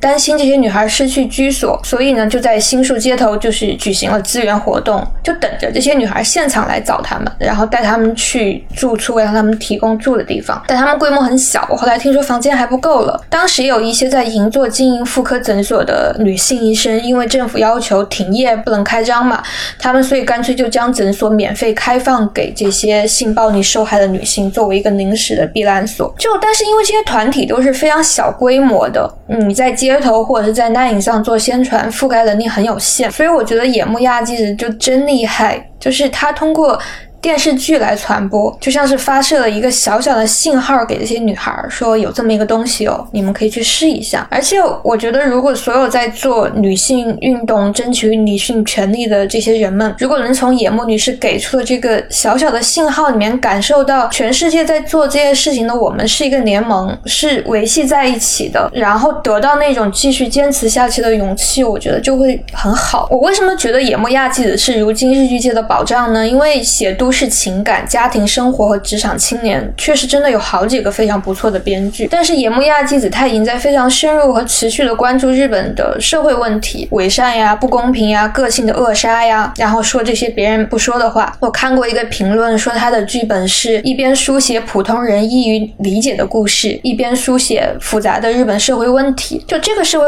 问题很集中，就是专注于日本社会的扭曲之处。我觉得很准确。有人或许能够佩他在作品中堂堂正正表达自己的观点的做法，但其实做起来真的很难，因为你是会被网友骂的呀。就算不被骂，这个东西也不是说我今天要去表达日本的扭曲了，我就可以表达的。在温水里面的青蛙，首先要发现那个东西是温水。就很不容易了，我称之为同理心吧。创作者都会站在各自的立场上说话，但野木亚纪子有着同理心。然后我就会在想啊，这个同理心是哪里来的？我就去看他的履历，发现他是三十五岁以后才以编剧的身份出道，之前一直在纪录片制作公司工作。三十五岁出道之前，据说他也参加了好多次剧本大赏，也是在这次如果还不行我就放弃的时候，突然有了转机。就还蛮励志的，但是我也相信做纪录片那段经历一定是让他在日剧的世界里拥有不同视角的原因。我又想他三十五岁了还要坚持转型进入编剧的世界，一定不是只想找一个饭碗而已。他肯定有特别想做的事情，想借助电视剧这个更大众的娱乐工具，让他想说的话被更多人听到。其实日剧迷这些年一直在说日剧的衰落嘛，说这个业界越来越不爱拍现实题材，而且对于逃避现实题材的。追求简直是越来越夸张，就是日剧日影也变得非常的动漫化。和这部剧同时播出的是大热的半泽直树二，两者的那个收视差异也能看出这个问题。我们不应该否定半泽的这种策略性的成功，但是我可能自己更加感受到了野木女士在我心上打了一拳。日本的女性编剧其实也不少，但你能感觉到她们还是更多在写爱情或者写一种生活方式，像极了女。性在这个国家的分工，所以我觉得野木女士太特别了。我每次看到她这种挥舞着拳头的样子，就觉得过瘾，特别过瘾。电视剧是一种娱乐载体，它未必真的要说道理，是可以娱乐致死的，没有毛病。但是利用它传达价值观的人，我认为很酷、很伟大。这种价值观不必很沉重，它就像电视机一样，是一种日常，能够在日常的生活道路中出现。黑就是黑，白就是白，对就是对，错就是错，不需要上升高度。我觉得这点野木亚纪子是真的做到了。我看这个剧的过程中，好多时候都在查资料，因为有很多社会问题，即便是我生活。在这个国家平时也也是不太了解的，可能是野木的剧让我又更深入一点认识了日本。我们有的时候看一些陌生的文化，常常只会看到它光鲜或光明的一面，然后用这个和我们生活的环境做对比。其实那样的误差，我觉得是认识世界错误的开始。我希望对日本文化如果有兴趣的人，也稍微看看野木亚纪子这样的人吧，看看日本这个国家既有值得憧憬的一面，其实也有阴暗的一面。你这样才是一个完整的事物。然后我刚刚为了录这个，又去看了一下野木亚纪子的履历。他是一九七四年出生的，今年四十六岁。我立刻就觉得还有好多盼头，他还能再写好久。就真的，我我自己个人特别感谢他，就感谢他愿意从纪录片的世界下凡来到这个乱七八糟的凡间，给我们讲一些真实的故事吧。然后第二位是毛十八。上面出现过的。然后他讲的这个是一个不能以作品定义的东西，他讲的是二手珠宝的某宝直播，就是他。沉迷于看这个东西，但是他在里面发现了一些呃，这个直播跟所谓的日本的泡沫经济时代的一些联系，然后可以听一下他的答案。我想来想去，可以列在个人私藏里的，只有一件非常奇怪的东西，叫做某宝日本二手珠宝 直播。这是我的一个朋友最先发现的，他自己有另外一个朋友，疫情时间滞留在日本，呃，想要赚点钱，于是就投身了这个市场。它的主要内容就是我走进一家日本二手珠宝店，然后挑选一些货品。在镜头前进行展示，然后你看了直播以后觉得不错的，你就买。主播们可能会有一些抽头，但这件事情呢，听起来好像就无非就是一个剁手活动，对吧？跟所有的某宝直播并没有什么区别。但你一旦就是看了，你还会觉得这件事情非常有意思。首先呢，它体现了日本。二手奢侈品市场的特殊性是若干年前，嗯，我们就知道这样，日本的这个市场是非常的庞大的，而它庞大的原因说起来有点不好听，就是它的软色情业和色情业，不管是金金主送牛郎或者金主送妈妈，日本它的软色情业和色情业确实发达，也确实催生了这样子一个庞大的市场。那这些行业的服务者们，他们在收到奢侈品礼物之后。后肯定会为了实惠起见卖了换钱嘛，对吧？你你你手上你身上留个一两个带个半年，你肯定你还是会再继续收到礼物啊。你把旧的礼物就卖了换钱，新的礼物继续带上，这是一个流转非常快的。所以我在上面也买到过二零二零年一月份的小戒指，它因为有那个购入记录、有证书啊什么的，你就会觉得哇，它这个流转真的是非常的快。其次呢，是它的直播生态，直播就不是日本二手珠宝。这个行业了，是是单指把日本二手珠宝卖给中国人这个行业，又非常有意思。因为虽然徐老师他当时是他的那个朋友是福建朋友，呃，介绍他去看，希望他去多看看直播，给自己拉一拉 KPI，对吧？那我们当时也觉得，因为对在日华人的分布比较了解的话，应该会知道日本的那个福建帮也是非常强大的，福清帮啊这些，而且福建人很会做生意嘛，沿海。我们那个时候就会觉得，哦，可能这个行业就是是福建帮。的天下，但是渐渐的，因为你看过一个类似的直播间，某宝直播这个 app 就会不断的往你首页推其他的直播间，渐渐的你就会发现，哎，怎么其他直播间的主播口音全都是北方口音？然后我又去跟我的在日华人朋友聊了一下，得到的情报是，这个行业在日本实际上是被东北帮垄断的，而且他当时还给了我一些需要注意的事项，比如说，嗯，买手表你就要小心，因为不知道机芯有有没有。被换过啊之类的，就是要非常小心。呃，说某某帮就是靠这个发家的啊之类的，就是他他背后有一些可以说是人类学的东西在那里，非常有意思。而且我有一次就真的不小心刷到了一个清清平福建小主播的直播间。呃，怎么判断呢？就是据我的在日华人朋友说，东北帮在这一块势力很大，他跟很多大型的二手店都有协议，甚至是有巨额的押金在那里。他们的主播过去的话，可以把店里的甚至很贵的钻表，这些全部都领回去，在直播间里啊打很好的灯光，然后一个一个播，然后卖。但是如果没有这些势力，没有背后盘根错节的这些关系的话，就像我有一次刷到的那个小主播，就看就好惨，他就直接走进店里，然后拿出手机对着柜台在那里拍，糊糊的也看不清，然后叫柜台后面的服务员阿姨把东西拿出来。与此同时，保安就开始赶人。这个时候正好直播间里呢，还有人想要再看看之前服务员阿姨展示。的东西，我就正好目睹了他一边被保安赶走，一边就声音越来越 就离离那个柜台阿姨越来越远，然后还在那里喊：“帮我 keep 一下，帮我 keep 一下，keep 到下午。”就就就觉得哦，就是没有关系的主播真的好惨，而有关系的，就是有帮派在背后的那些直播间，他们就真的怎么说呢？你会很明显的各方面灯光啊、货品啊，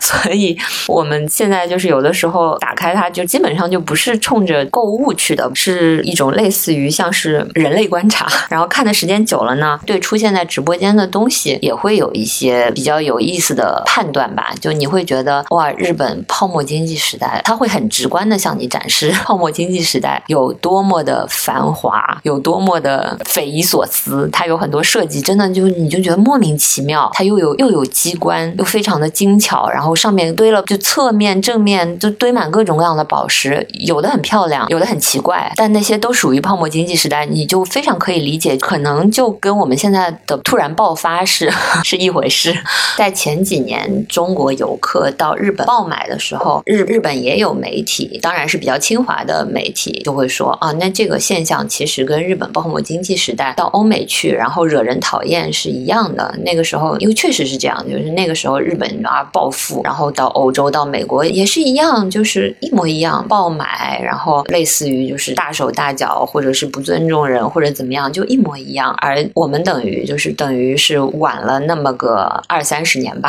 所以，比如说我买过一个金币，金币吊坠，买回来以后发现它背后它的镶嵌是有刻印的，然后我又查了一下那个刻印，那是日本六十年代成立的一个非常老牌的金店，你可以把它想象成比如老凤祥银楼或者是老庙黄金这些，就还比较老资格的一个金店。等于说主人当时买了这一枚，那是那个英英国的金币，马恩群岛的，买了这个金币以后，又拿到老牌的银楼去镶嵌，而且镶嵌了一个比较灵巧的，它可以活动的，就是比较与众不同的款式。就是这背后的一切，感觉就是一个一个挺泡沫经济时代的故事。而现在就是这个银楼已经濒临破产了。就像我之前说的，你要是在直播间买的话，买泡沫经济时代的东西是最有意思也有意义的，因为那个时候包括日本还有平和堂，平和堂的一些饰品真的非常非常漂亮。平和堂现在也好像快破产了吧，还是已经申请破产了？就你就会觉得这这背后的一整套，就是它之前的流转的过程，你都会觉得它是非常有意思也有故事的一个东西。所以向大家推荐我的年度私藏，说私藏好像就是，总之就是某宝日本二手珠宝直播，大家有兴趣的话，随便搜索到一个，只要搜索到一个，它就会源源不断的向你的首页推荐其他同类的直播间。不久以后，你就会发现你陷入了东北帮直播的海洋。其其实我我也有一个私藏，只是刚才我觉得它不太适合展开来讲，但我可以放在这儿。就是我今年有几个月一直在看一个 B 站博主的考研直播，嗯然后呢，前几天他终于考完了，啊然后他说他不会再播了，除非他比如说进入复试，他可能会再去播。啊然后我特别怀念那段时间，因为我开始看的时候，比如还剩一百多天吧，嗯一直看到他就是考研结束，他就每天早上七点半开始播，一直播播到晚上十一点，中间可能会停几个小时这样。他的这个整个直播给我带来最大的最大的收获，就是让我维持住了我的心流，投入到一个非常专注的状态当中去。然后我还有一个很类似的体验，其实是看儿童综艺。从宋家三胞胎到微本全集，我经常会在一天当中的随便一个时刻，然后就会打开，嗯然后很快速地进入到一个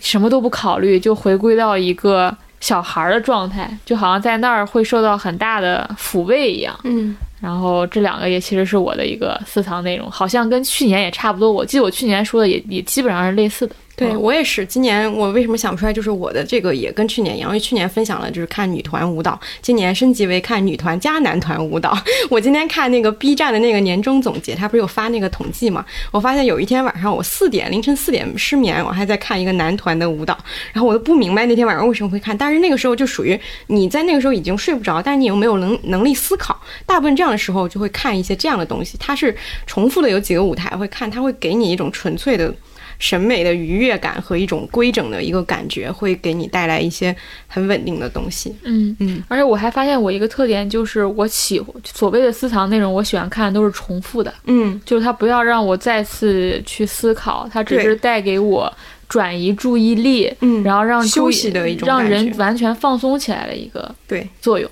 嗯。嗯，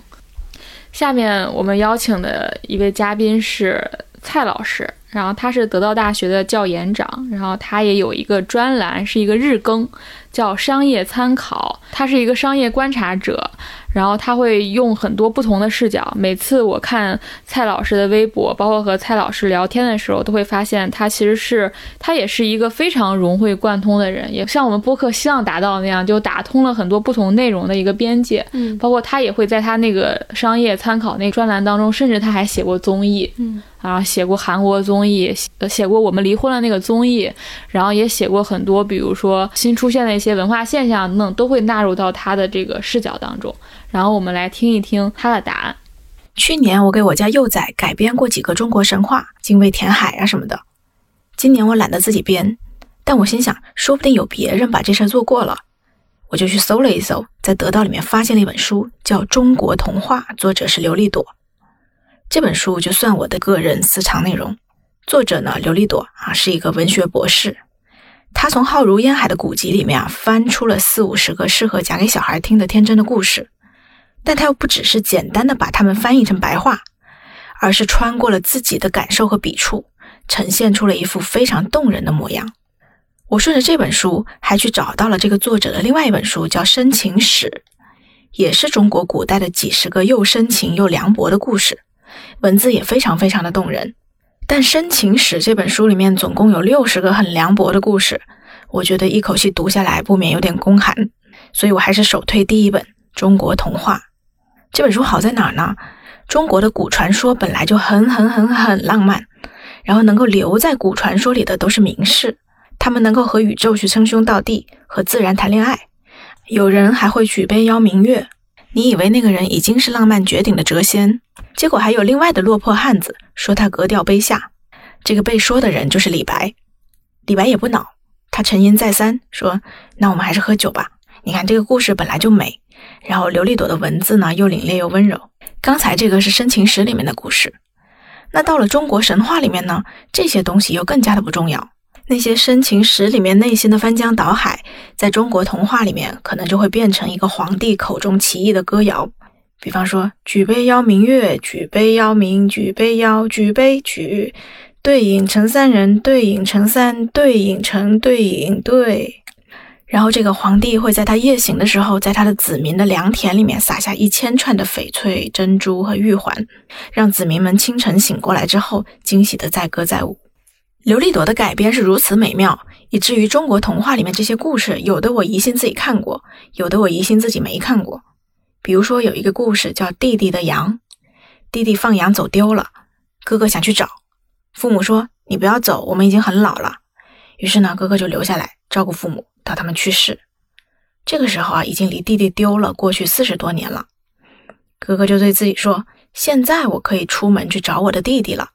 说完就上路了。啊，哥哥有一个很大气的名字，叫黄初起，皇帝的皇。读到这儿啊，我就看到了一个哥哥矢志不渝，但是呢，他又能够随手把志向往后腾挪个四十多年，就像决定先做数学题还是先写作文一样简单。我感觉也只有活了五千年的中国舍得这么去挥霍时间，真的很浪漫。对哥哥来说，父母去世是道法自然，弟弟走丢却不是。但弟弟走丢了，他也宠辱不惊，没有当代人以为的那种撕心裂肺、艰难人生啊，也很浪漫。等他终于在山里面找到了弟弟，也没有什么悲心交集，哥哥就是纯粹很高兴。高兴之余呢，他突然想起问说：“你的羊呢？”弟弟说：“羊起来吧！”啊，山里的石头就纷纷站起来，变成了羊。两个人从此就住在山里面，把石头和羊变来变去。你看这个故事里面，我找你找的好苦啊，不存在的。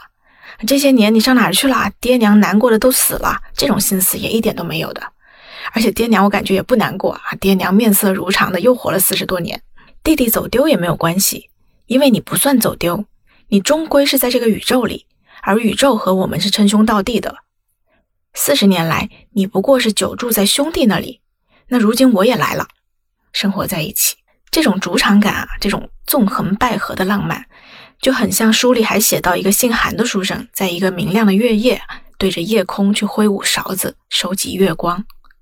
然后他在一个乌云密布的夜里呢，又把月光从篮子里面放出来，照亮整个凉亭，一边和朋友们饮酒作乐。这种主场感，这种纵横捭阖的浪漫，中国童话里面整本都是。以至于我有一天想泡壶茶来重新读一读，一时间都想不出来哪种茶配得上它。我自己这几年和娃相处的时候，发现啊，小孩和世界相处的时候，他们会同时拥有类似造物主的那种残忍和温柔。他们跟大人一样是懂得世界的美的，但他们又更清楚哪些东西不必留恋，因为他们心中另有宇宙。这有时会让我相信，在他们和世界之间，是世界更加舍不得他们。那《中国童话》这本书呢，就让我更相信这件事儿了。然后下一个又是之前出现过的一位嘉宾，也是我们上期常见目嘉宾静静，他带来的这个是一个他看了很久的一个访谈。我的二零二零个人私藏内容，也是我多年的私藏内容，是一个英国的谈话节目，叫。The Graham Norton Show，它是从二零零七年开播，然后主持人就是这个 Graham Norton，格雷汉姆诺顿，然后他今年已经五十多岁了，这是我最喜欢的谈话节目。它有几个特点吧，一个是请来的明星特别大牌，节目里有一个红沙发，然后经常你看有几个奥斯卡得主，然后几个格莱美得主都坐成一排，这就是一期的嘉宾。就比如说有一期是蕾哈娜、凯特·布兰切特和桑拉·布洛克，还有一期是爱德华·诺顿和詹妮弗·劳伦斯。就如果你对欧美娱乐圈和影视圈比较感兴趣的话，就会特别满足。然后这个节目有个小规则，就是谁的咖位大，谁就坐的离主持人近一点。然后你连续看几年看下来，就会如果这个明星越来越有名的话，他就会离主持人越来越近。前几年最典型的就是卷福。第二个特点是他们的聊的话题百无禁忌，就不是我们常见那种有偶像包袱的人。除了欧美娱乐圈的氛围跟我们不一样之外，很大程度上得益于主持人的能力。就他真的什么都能聊，然后特别擅长随机应变，而且当然挺狂暴的。这也是我见过的唯一一个跟嘉宾提供酒的脱口秀。经常有人就边喝酒边聊天，然后你就眼见他喝大了，然后甚至有一次还见到唐顿庄园的那个。主人的饰演者就在节目当中突然要去上厕所，而节目真的保留了这一。然后他就给我是最单纯的快乐，真的就是你看明星，然后听八卦，然后有一个特别聪明的主持人给你提供非常愉悦的幽默感。他比恶俗真的是好看太多了。然后每集只有四十多分钟，就很下饭。然后现在某网站买了一些版权啊，前几年就是连翻译字幕组都没有，就就是只是因为它太好看了，所以我每期都要从。就是偏远的网站下来，然后就啃生肉，然后几年下来，其实你完全适应了它的那个呃节奏，而且你能够听懂英国各方面各地区的方言。就这时候就是凡尔赛了。然后我可以推荐一集吧，就是。呃，Graham 对谈玛丽莲曼森那一期，然后当时他还是一个，嗯，没有那么娴熟的主持人，见到玛丽莲曼森还挺害羞的，他有青涩的一面，呃，但他们聊到了玛丽莲曼森对于暴力和色情所有的这种禁忌的观点，所以其实看完之后，我对于这两个人都有更深的理解，并且那一集的尺度应该也是最大的之一，在我看的。然后接下来也是之前出现过的嘉宾罗贝贝，他带来的是 他今年看的一本书。大家好，我是罗贝贝。我的二零二零个人私藏内容选的是今年林青霞新出的一本书，叫《镜前镜后》。嗯，林青霞写书也写了好几年了，之前大家其实也不会专门说她写的不好，但是可能尤其是做过编辑或者做过出版业或者跟名人约过稿的。这些这个媒体工作者都会有一个感觉，就是明星写稿，如如果他是自己写的话，那种代笔的不算，或者口述的不算，明星亲自动笔来写东西，他能写到一个流畅的文章，其实还是挺难的。就你能在前两本书中感受到林青霞的努力，但是也是有一种就是藏不住的那种声色，当然他这个声色也是很真诚的那种声色，甚至于很可爱，因为你知道他不是一个写作者嘛，他是。是在学习当一个写作者，就是有一种没有伪装的一种笨拙。其实那个也挺有意思的。我们在看前两本林青霞的书的时候，会觉得最有价值的不是说她写的究竟好不好，而是她回忆里的那些事情。比方说林青霞写邓丽君，那这个当然是很珍贵的一个资料了，而且她写的确实也非常动人。从之前在学习阶段的林青霞的写作来看，其实也是人一旦写自己有感情的事情，还是会天然的就能写得好，的感受非。非常细腻，而今年林青霞出的这本书，个人特别喜欢的就是她写这个已经过世的一位女星，叫做李菁，不是说相声的那个李菁，是一个在林青霞小时候是一个巨星的女明星，她演过一个叫《虞美人》，是跟凌波搭档的。嗯，这个李菁之前出现在八卦新闻当中，是他就是曾经非常的红，然后也非常非常的有钱，但是一个人很孤独的去世了。这个新闻我有印象，但是看到。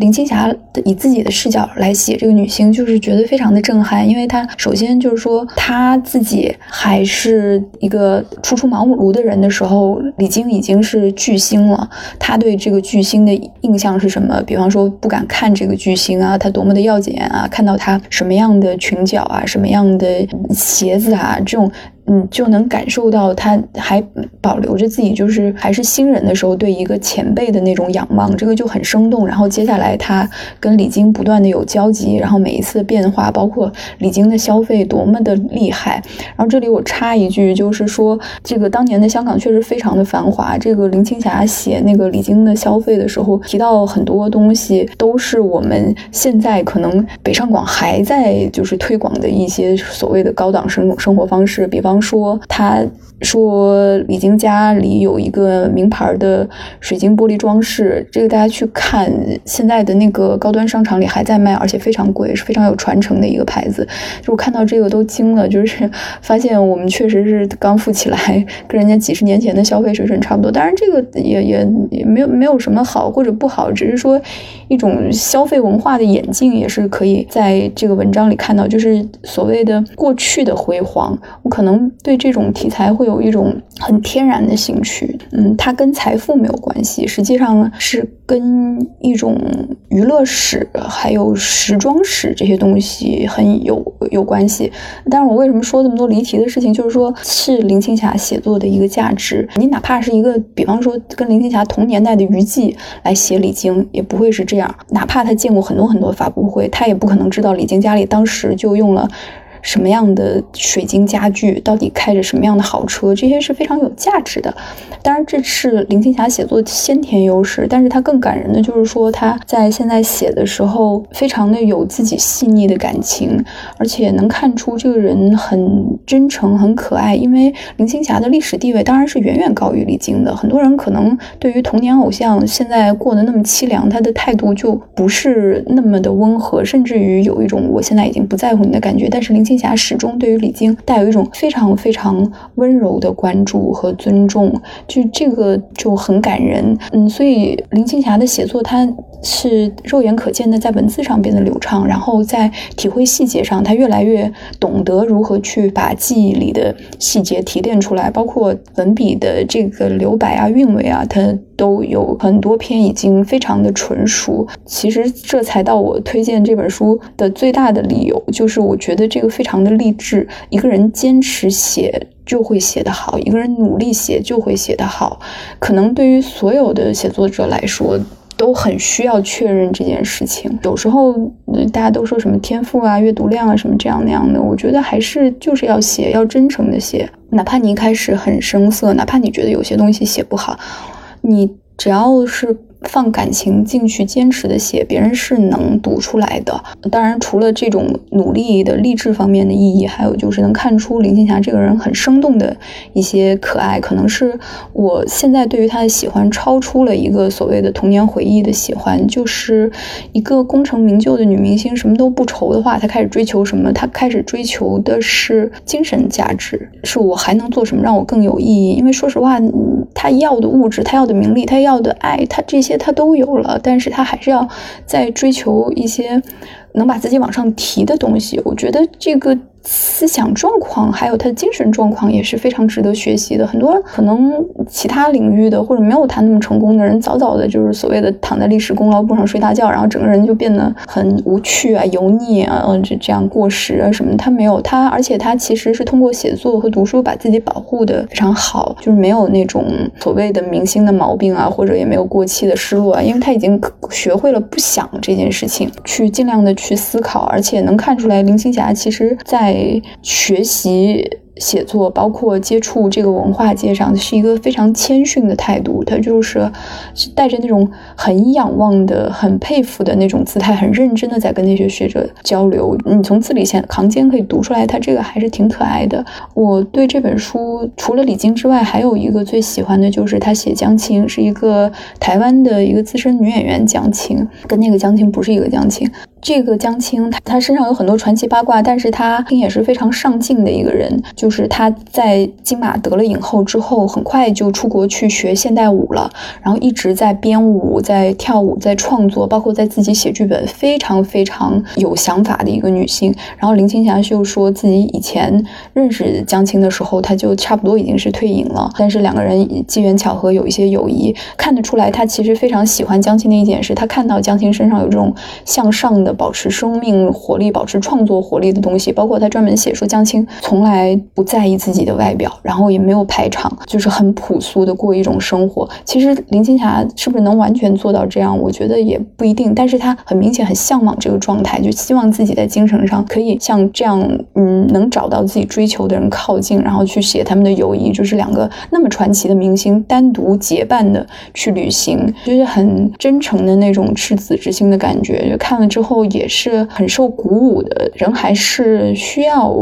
像他们这样有一种。不断的去想我的生命还能创造什么，而不是说我的生命还能消费什么，还能消耗什么。所以我真是看了，觉得非常非常的感动。所以这本书对于我来讲，不是一个名人写书这样一个东西，它是一个让我发现了让自己快乐和充实的方法。其实真的就是那些我们都说了一百遍的道理，就是你喜欢一件事，你要坚持去做。你想在一件事上获得才华，那其实首先你要做的是努力，而不不是思考我的天赋到底。够不够格做这件事情？让我们快乐和充实起来的方法，其实唯有去创造、去做对社会有益以及去提升自己的事情。这个讲起来 非常的空洞，但是你去看这本书，你会感受到这个东西很具象，而且很奇特的是，它是具象在了一些很传奇的、你耳熟能详的女演员身上，是一种赏心悦目的励志吧。就是我，我当时因为呃，我我听了罗贝贝的这个答案和毛十八的答案，我会。发现他们有一种共通性，是在于其实它也有一点像是所谓的旧内容、新旧内容之间的连接。因为毛十八是通过看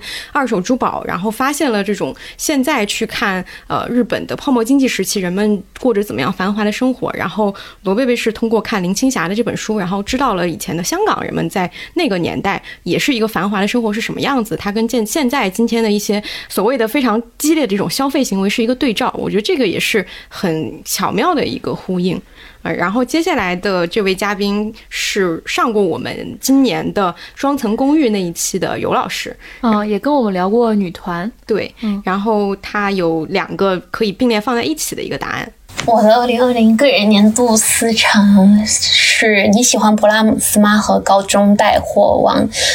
其实，作为一个看剧基本需要快进的人，我的好剧好综艺的标准就是它让我没有快进。啊，为什么要选你喜欢勃拉姆斯嘛？其实他应该已经不符合现在的绝大部分人的审美取向，就是他的剧情很慢，有一点就是懵懵的感觉。但是我特别喜欢。看的时候，我有一种就是在看日式文艺片的很细腻的人和人之间的那种情感的传达，还有因为过于温柔才会导致的，比如说误会或者是一些错过，但也是因为过于温柔才能够坚持的一些人性的市场观点。其实男女主的颜值都不是我喜欢的类型，但我还是把这部非常沉浸式的看完了。其中我特别喜欢女主的点是在于，女主的设定是一个到了二十岁大学毕业以后想要学小提琴，然后花了四年才考上音乐学院，但是她算是学校的吊车尾吧。进了交响乐团也是不受重视的那种末位，就会被淘汰掉的人。即使是这样的情况下，也从来没有影响她觉得自己喜欢小提琴，影响她练琴的那种热情吧。其中有一个配角，其实是女主早期暗恋的一个男性角色，他才是那个处在一个相对有天赋的状态下学习小提琴的人。但是看到女主要学习小提琴的时候，他就觉得他要放弃了，因为他发现。他没法真正的热爱小提琴，至少不能像女主那样热爱。所谓的真正的热爱，我觉得就是你发现你可能不够有天赋，你已经没有优势了，但是你还是非常想要做这件事情。你还是非常想要成为一个这个行业或者是这个领域被认可的人，这里会涉及到一个我觉得大家多多少少有的时候可能会想过的问题啊，反正我是想过，就是如果你觉得自己还没有成为你理想中的那一个自己的时候，你更愿意接受是因为你没有天赋，还是因为你没有付出足够的努力？早期我能愿意接受我没有付出足够努力，因为年纪小的时候你会觉得你付出别人三分之一或者二分之一的努力达到跟别人一样的成果，那你永远都是有机会追赶上对方的，因为你会想什么？那我只要努力一下就好了。可是渐渐长大了以后，我会发现别人的努力的那种态度可能是你最难克服的点，哪怕是用所谓的先天，并且人和人之间的先天差距可能并不会有那么的大吧，反而是努力才会慢慢的去拉开人和人之间。的差距，但是这时候又看了高中带货王。那高中带货王的话，就是一群高中生参加一个穿搭的挑战赛。因为我比较喜欢第二季，我是看了郑夏龙的一个穿搭被安利去的。那郑夏龙是那种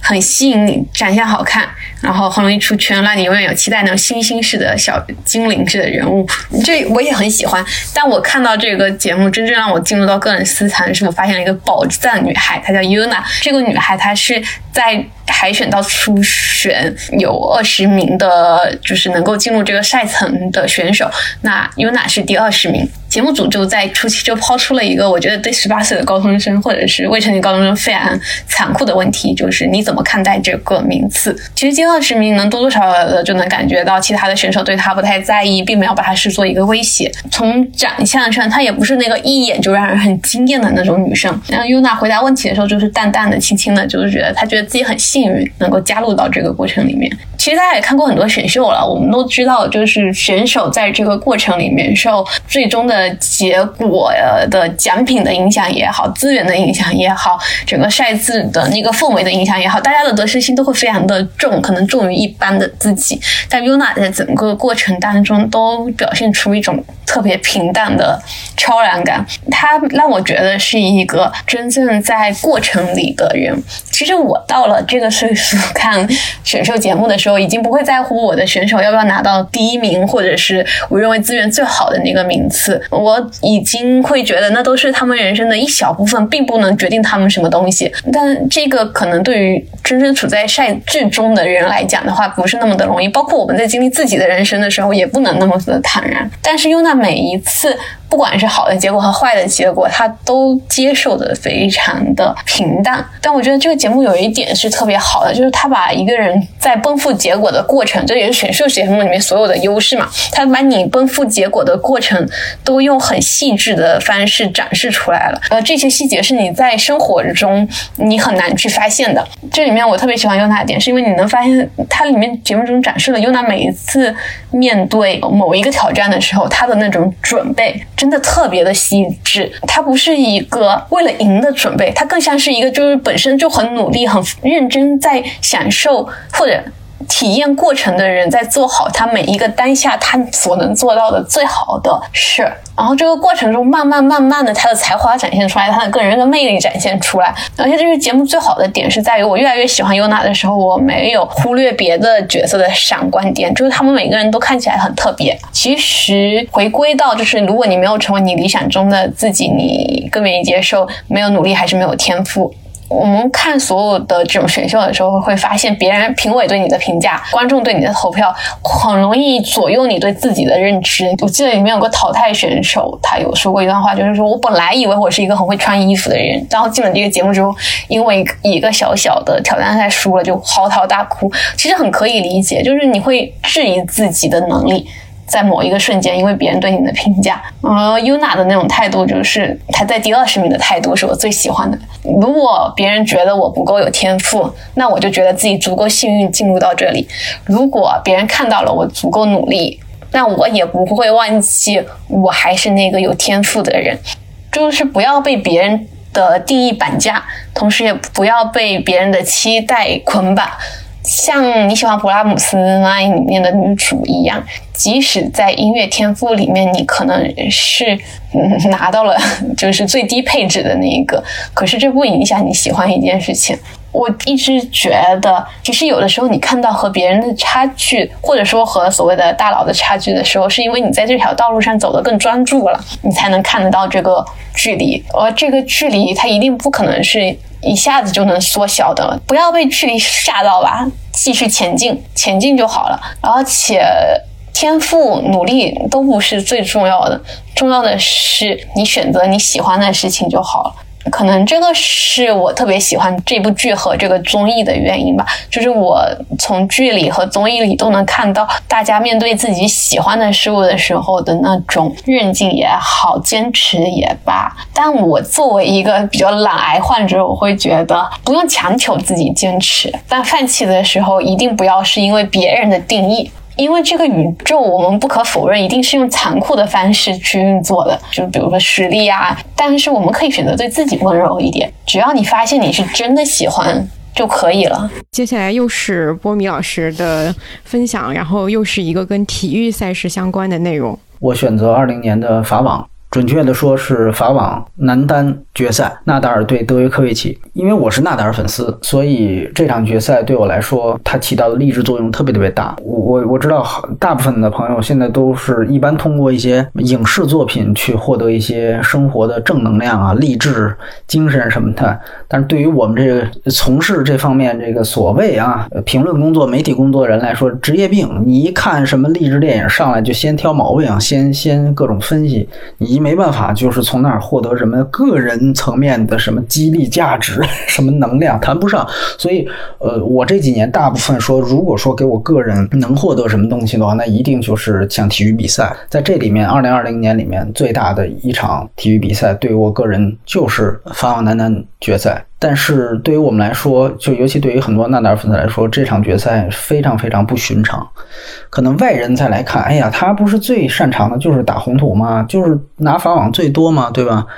啊，这不是就又拿一个吗？这有什么新鲜的哈？但是稍微了解网网球的朋友就应该知道，这个法网是他所有夺冠的法网次数里面最艰难的一次，这是他第十三个法网。十三次里最困难的一次，因为我们知道疫情原因也影响到了网球，所以本来这个法网是每年都在五月份举办，结果今年挪到了九十月份的巴黎，而且决赛其实是在十月份了，而我记得当时应该十一黄金周都过了，所以说其实是算是深秋了。整个的就是巴黎的场地的气候跟他之前夺冠十几次的都完全不一样，今年呢又是法网第一次使用这个。顶棚原来法网是没有顶棚的，完了真的在决赛呢，顶棚还真的就关了，所以等于场地也变了。原来都是室外夏天，结果这回变成室内深秋。而且我们也知道，纳达尔呢其实是在越干燥、气温越高的这个场地上发挥越好，你越潮湿呢，这越封闭呢，这个发挥就越差，胜率就越低。结果呢，那场比赛呢之前还下雨。虽然那也是一个很吊诡的事情，就是其实，在当时呃比赛开始的时候，巴黎也并不下雨，但是组委会不知道出于什么原因就宣布，反正我们有有顶棚了，我们就在整个决赛进行期间顶棚都是关闭的。所以就在这样的一个情况下，等于是天时地利人和全部都对纳达尔不利。然后在另外一方面，他对手是德约科维奇，德约科维奇是这几年纳达尔最大的对手，甚至可以说是他的克星，在红土之外已经连续输球，而且大部分比赛全部都是。完败，尤其是两年前，就一九年的澳网决赛，那被称为是人类体育史上单场体育赛事单个人表现最佳的一次体育运动员的表现。那那是德约科维奇碾压纳塔尔。所以在那之前之后，给纳达尔本人也造成了巨大的这个对垒上的一些心理阴影。而且更可怕的是呢，在二零二零年，就是等于那场比赛会师之前，在之前的所有比赛当中，德约科维奇除了有一次是被裁判判罚出局之外，他在只要进行完的比赛，他全部都获胜了。而在纳达尔这边，纳达尔在这之前的红土热身赛上没有拿到任何一项冠军，他在这之前的所有法网夺冠的。年份当中，在之前的红土热力赛是至少至少会拿到一项冠军的，无论是什么大师赛、五百赛，至少拿到一项。但是这次没有，所以他就像洛奇一那个对垒一样，或者像什么叶问一的对垒一样，那个悬殊是就是对垒的悬殊，无论从各个方面，天时地利人和、交战记录，二零二零年的这个整个的表现，全方位落后，没有任何人会认为纳达尔会轻松的获胜，即便是我们粉丝也会觉得，即便是获胜，可能也是那一场惨胜，就是赢了自己也可能就断条腿什么的，就那种。啊，所以就是一切方面都是德维科维奇全面碾压式占有。所以哪怕第一盘比赛纳达尔居然六比零获胜，这当时已经惊呆了一堆的所谓专家呀，这个网球评论员。我当时我都会觉得后面也不可能就一帆风顺。啊，也都会觉得不定哪儿就有什么反转的，甚至都会觉得是不是这是这是对方的策略。所以直到真的是直到那个再见 Ace 发出来之前，我甚至都觉得还有可能这个比赛是有悬念的，甚至会有反转。所以真的是直到那个再见 Ace 就真正是确定没有出界啊，我才知道 OK 这个历史在这一刻被成就了啊。这时候还得说个大数据。就是纳达尔也追平了费德勒的记录，起码是男子网坛最多大满贯冠军的这样的一个记录。应该说是自从两个人，费德勒首先在零三年获得过第一个大满贯之后，纳达尔在这项记录上永远是追赶者。而且纳达尔在我看来，他其实是非常不容易，他是前有堵截，后有追兵。就虽然我是他粉丝，但是我仍然觉得他是一个很可能是一个很悲情的人，是在于。呃，费德勒和德约科维奇都是建立过自己王朝的，他们在起码三到四年的区间内都是有统治级别的，对于整个男子网坛。但是纳达尔是没有的，纳达尔没有这样一个属于自己的王朝时期。所以在我看来，其实它的意义不仅是对于我们自己粉丝的个人励志啊之类的，真的是着实让我高兴好几天，这实话。但是对于网球历史也觉得很重要。上面出现过的傅一钦老师，然后他有一个个人私藏的内容，是一本小说。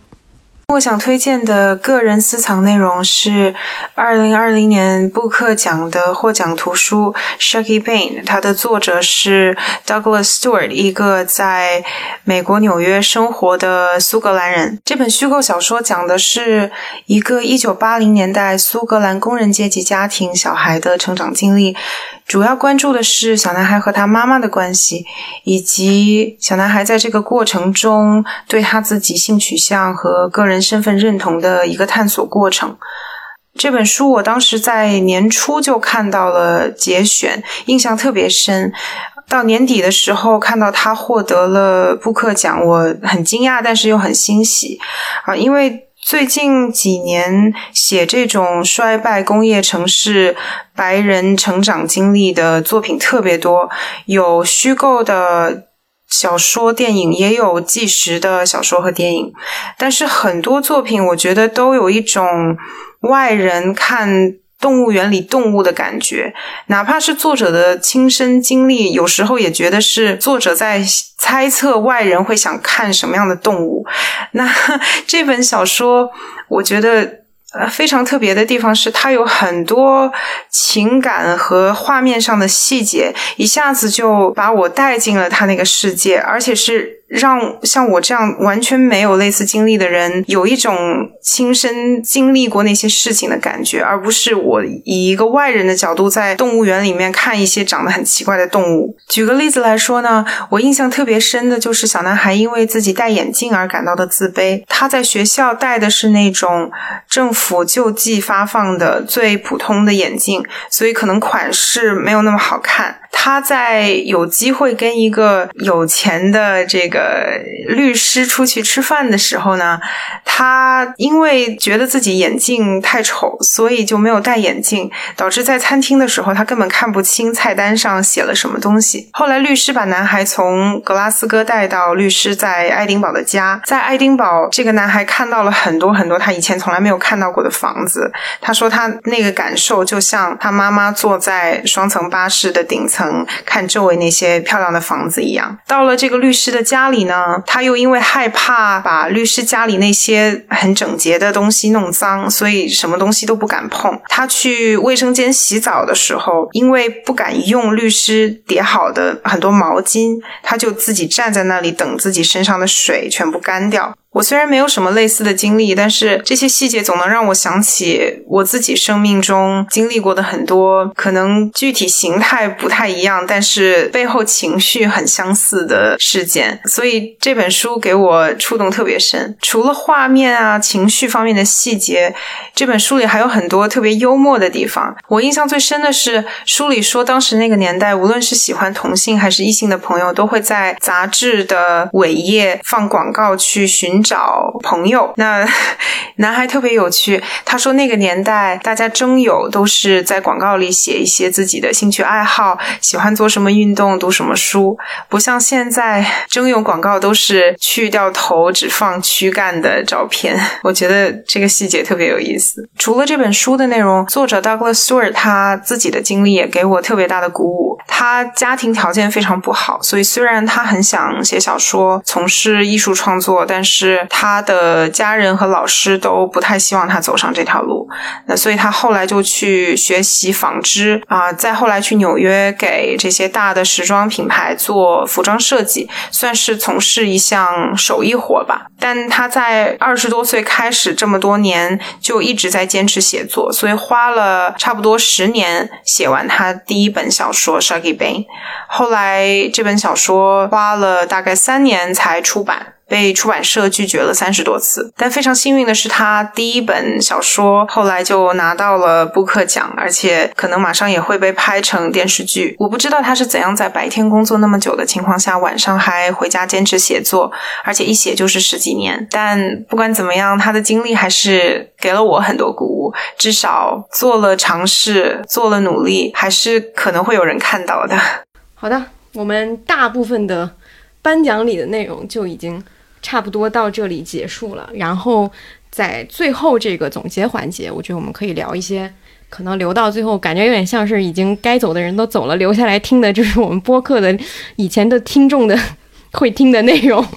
就是关于我们自己可能这一年对于播客的一些感想啊，或者什么之类的。嗯嗯，就对展开讲讲进行一个小的年终总结吧。是的，然后我可以先问一下两位，今年这一年你关于这个播客的感受是什么？阿康可以先说。我的感受其实就是很疲惫，就是已经用尽了，也不能说用尽了吧，用了很大的力气，但它也就这样了。就是我也不知道怎么把它做得更好了，然后也不知道，呃，就是我我有点看不到它还它的空间，或者说它还能往前走的一步是什么。但其实我也不是特别在意这些地方啊，我我我会觉得。我觉得一点吧，就是比如我们去年做的时候，你刚刚开始做这个播客，你那你过去积累可能二十年的这个 人生感受也好，看过的内容也好，你都可以拿来这儿去分享，它会有一个井喷式的表达的欲望。但到今年之后，它变成了一个你固定的日程，比如每月录广播电视报，这就导致我已经每个月看东西前，我都已经知道啊，这个东西是我月底可能会要分享的。然后你那个视角都已经马上就植入进去了，它就变得怎么说呢？就是你生活中的一切都变成了一个你看的东西也好，你的感受也好，都变成了一个你将来要录播客的素材。没有废材那你说这个东西会不会影响到你去观看的这个体验呢？其实也是有一点的，嗯，而且它也会有一点点伤害你的表达欲，因为我就像我刚才最早分享那个迷雾剧场的时候说的一样，就是。我会觉得，就是你，你需要有一些很萌妹、很天真的感觉，那个时候你的表达是非常非常珍贵的。但一旦你经验多了，一旦你患得患失了，一旦是你有一个先入为为主的一个视角之后，它可能会影响到你的表达本身，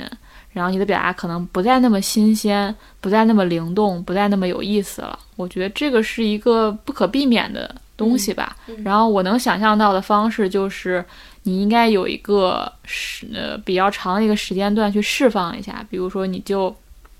去尽量减少你的表达。当然，我的工作也不太可能，就尽量的去有一段时间，比如说非常系统性的输入，然后去沉淀它，不要那么快的表达它。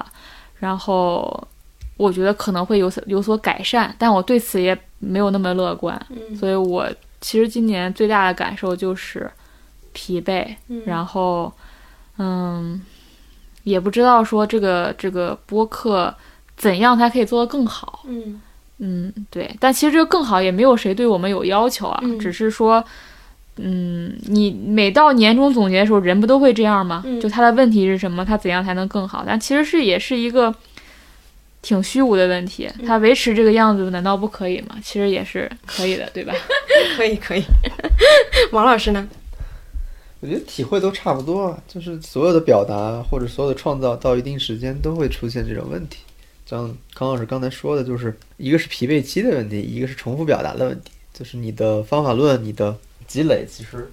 嗯，在一开始来说是一个很新鲜的东西嘛，但是到后来，呃重复的东西就会越来越多。就是对，你会面临做一个选择，就是你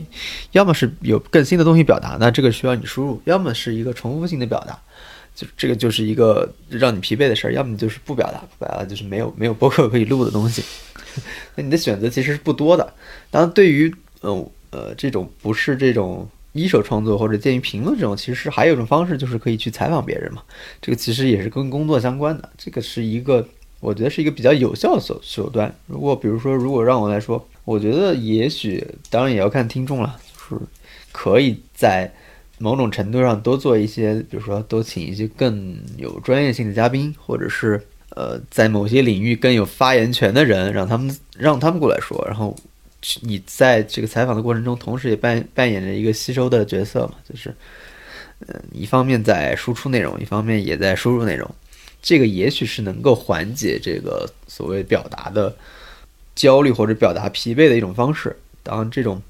嗯、也需要各种各样的机会吧。嗯尤其是我们三个人都不是一个性格非常外放的人，都算某种程度上的，对我们算是比较保守，或者是那种就是邀请嘉宾的过程当中，也是每次邀邀请，或者说包括这次我们做这个年终活动，对于我们三个而言，都是要鼓足勇气对。去邀请对方来帮我们录的，就很害怕麻烦别人，所以我们去比如邀请嘉宾啊什么，对我们可能也虽然没有了表达的负担，那可能就有了心理的负担。对，还有嗯剪辑的负担。对，对，呃，我我觉得确实大家想的问题都差不多，因为去年，呃，我我有想到去年其实那个时候真的是一个非常纯粹的开心的一个状态，因为去年就是刚刚做嘛，才做了半年，然后才做半年又有了一定的影响力和就是成一定的成果吧，然后那半年聊的所有长长节目都是我们非常喜欢的作品，然后就觉得那个表达很系统，然后又很规整，就是整体都很好。但是到今年就确实陷入了一个所谓的瓶颈的一个阶段。今年有好几次，上半年是因为疫情见见不到嘛，然后下半年又是因为选题的匮乏，就是好几次选题真的是非常非常的贫瘠。要不是有广播电视报这个固定栏目，其实我感觉有好几次都是要很长时间的断更了，就是真的是有时候是在逼着自己去找选题，然后找出来的选题有可能如果一个不合适的话，可能又会马上的就会被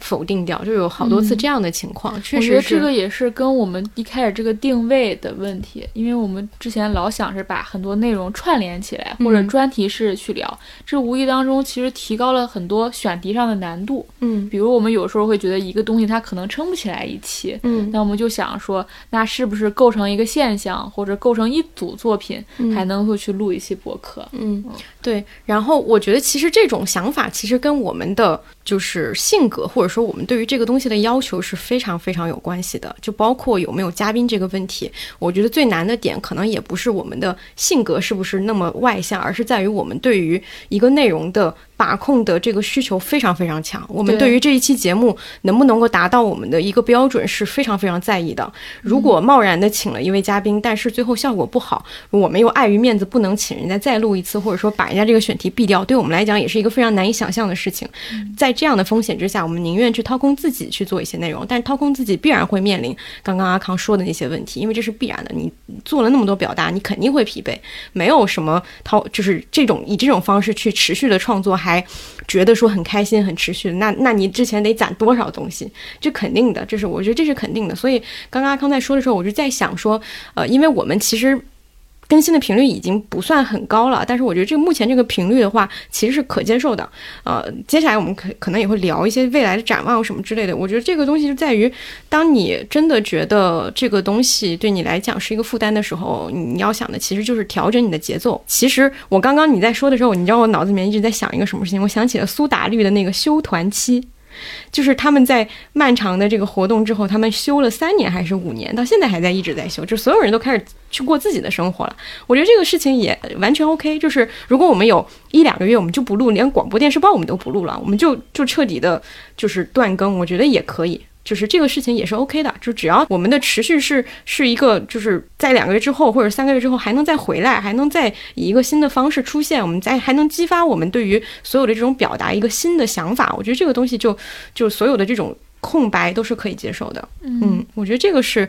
新的一年可能必须要去处理的一个问题，要面对的一个问题。但是我觉得还是有各种各样的方式可以去解决。嗯，包括嘉宾这个，我还想补充一点，就是。其实我一直对请嘉宾没有那么积极的态度，也是一直很希望说这个播客还能维持一个我们三个人聊天的感觉，就像锵锵一样，它其实是一个更固定的一个搭配。然后请嘉宾的话，我就很担心会变成一个采访，然后采访我会觉得那大家看采访或者说听采访的这个方式特别多，如果我们不能保证说请来一个最独特的人或怎么样，就是我会觉得这个。没有你这个播客的一个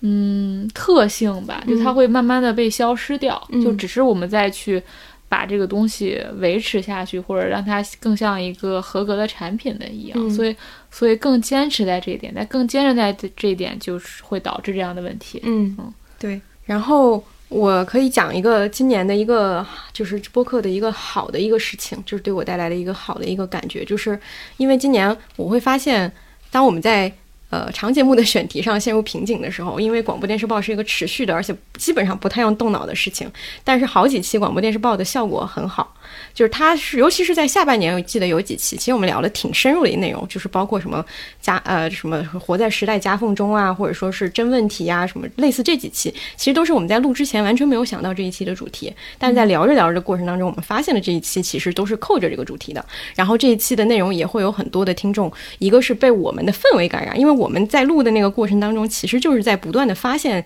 抵达这一期的那个核心的过程，听众也会有这样的感觉，然后他们也会被这个氛围感染，也会。得到鼓舞，然后在评论里反馈给我们，有很多人表达了对这个栏目的喜爱，就是这个是我之前没有想到的，因为就像你之前也有说过，说原来大家好像更喜欢听广播电视报一点，因为它是一个更轻松、更陪伴式的内容，是一个没有什么什么门槛的一个内容。嗯，我觉得比较重点是我们在应该是四月广播电视报，就是五月那一期，其实做了一个改版，嗯，就是把这个东西变得更像一个有点综艺节目的感觉啊。虽然它没有完全像啊，其实是那些比如那些栏目的设置啊，它其实是有点偏那个方向，而且也更偏我们自己个人的表达。每个月都会增加一个个人分享的环节，每次都在那个环节会拍。我经常会觉得大家是不是有时候会先跳跳到那个部分去收听。因为他会会跟，因为大家都活在这个同样的一个同样的一个氛围氛围之下嘛，所以你很多可能是会有共鸣的，因为我们都是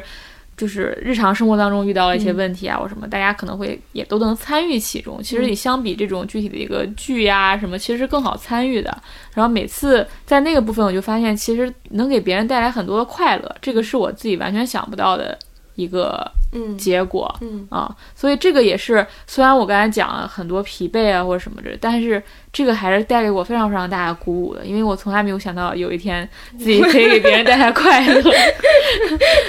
是一个人设为《头脑特工队》里面悠悠的人，对，带来了快乐，对，确实是这样，因为我会发现这个事情比较有意思，是那一期我们自己可能也是在找答案的一个过程，然后找到答案的这个过程也治愈了很多人，然后也给人带来了这种安慰或者是陪伴，这个事情就确实是意料之外的事情了。然后，而且那个也很像我说的，就是，呃，我们我你刚才也提到说，那个电视报那部分经常是我们三个人聊起来的嘛，那个就是我刚才说那种不是设计好的表达呀，就是互动出来的特别自然的那个东西，嗯，所以那个东西反而是好的嘛，嗯嗯，王老师有什么补充的吗？对，我在思考创作的问题啊，就是 怎么样的能让一个创作更为持久的保持下去。嗯，因为疲惫一定是个问题，这个在原来不管是当记者、当编辑都会遇到的一个问题。比较多的你能看到的场景就是，要么记者转编辑，要么编辑不干了，基本上这个结果都是这样，不会有什么。嗯，就你能发现，就是你那你很简单，从我们的职业角度来看，你现在看有多少记者是超过五年以上写作经验的，你几乎已经发现不了了。嗯，就五年而已啊，这对职业生涯是非常短的一个东西。那其实我觉得他们面临的问题跟大多数创作者面临的问题是相同的，就是你到了一定阶段，也许你就不是一个创作者了，比如你真的做大做强了。你是不是会去找一些新的人过来做？你是不是会做一个另外不同的岗位？其实都是一些，嗯呃，需要你思考的。你这个问题是没有办法回避的。我经常就想，我们原来我最喜欢的这广播节目《飞鱼秀》是怎么做到每天都在做一期，做了快十年，除了周末，就是每个星期等于要做五期，每期的长度是三小时，嗯一直做了快十年吧，我印象当中，就是他们是怎么去保持这种。当然，他不见得是要聊像我们这么深度的东西啊，他可能只是普通伴随式的聊天，但他也是要处理这些东西的，所以我觉得这个可能是面对我们来说是一个课题吧。我觉得甚至是可以以后想出来一些东西，单独做一期节目，对，这是课题。甚至我们就可以把这个录成一期节目。对它，它就是一个课题环节。嗯这个就是你需要去克服的，就是你这个职业上，就是包，就是你从事的内容，如果你把它当做一个职业，就是你的职业上的一个困境。嗯我们以后那个每月广播电视报新增一个栏目，叫“为了做大做强，我们这个月都干了什么因为我这一年不管在工作还是在播客，都强烈的感受到一个一句话，就是感觉身体被掏空。对，我觉得这个，哎，确实还是你，毕竟我们都还有另外的工作和事情，而且每次播客也不只是录制，我们嗯还要剪辑、辑排版排版，嗯要发这个平台，发那个平台，写这个文案，做那个图，其实是很琐碎的。是的，是的，还是有还是有疲惫感的。但是我觉得我们应该也不用给自己这么大压力，确实是这样。因为虽然有很多听众说催更啊什么，但是其实都是一种善意的，就是期待嘛，就是嗯也不是说真的必须要完成什么。既然我们呃，接下来我其实就可以聊那个做大做强梗。就其实我们今年就是这个梗，我很高兴看到大家都在用，我觉得这个挺好玩的。暗号对对对，挺好玩的这个梗，然后也是我们的一个一个特色吧。但是其实今年就是一个发现自己不能做大做强的一年，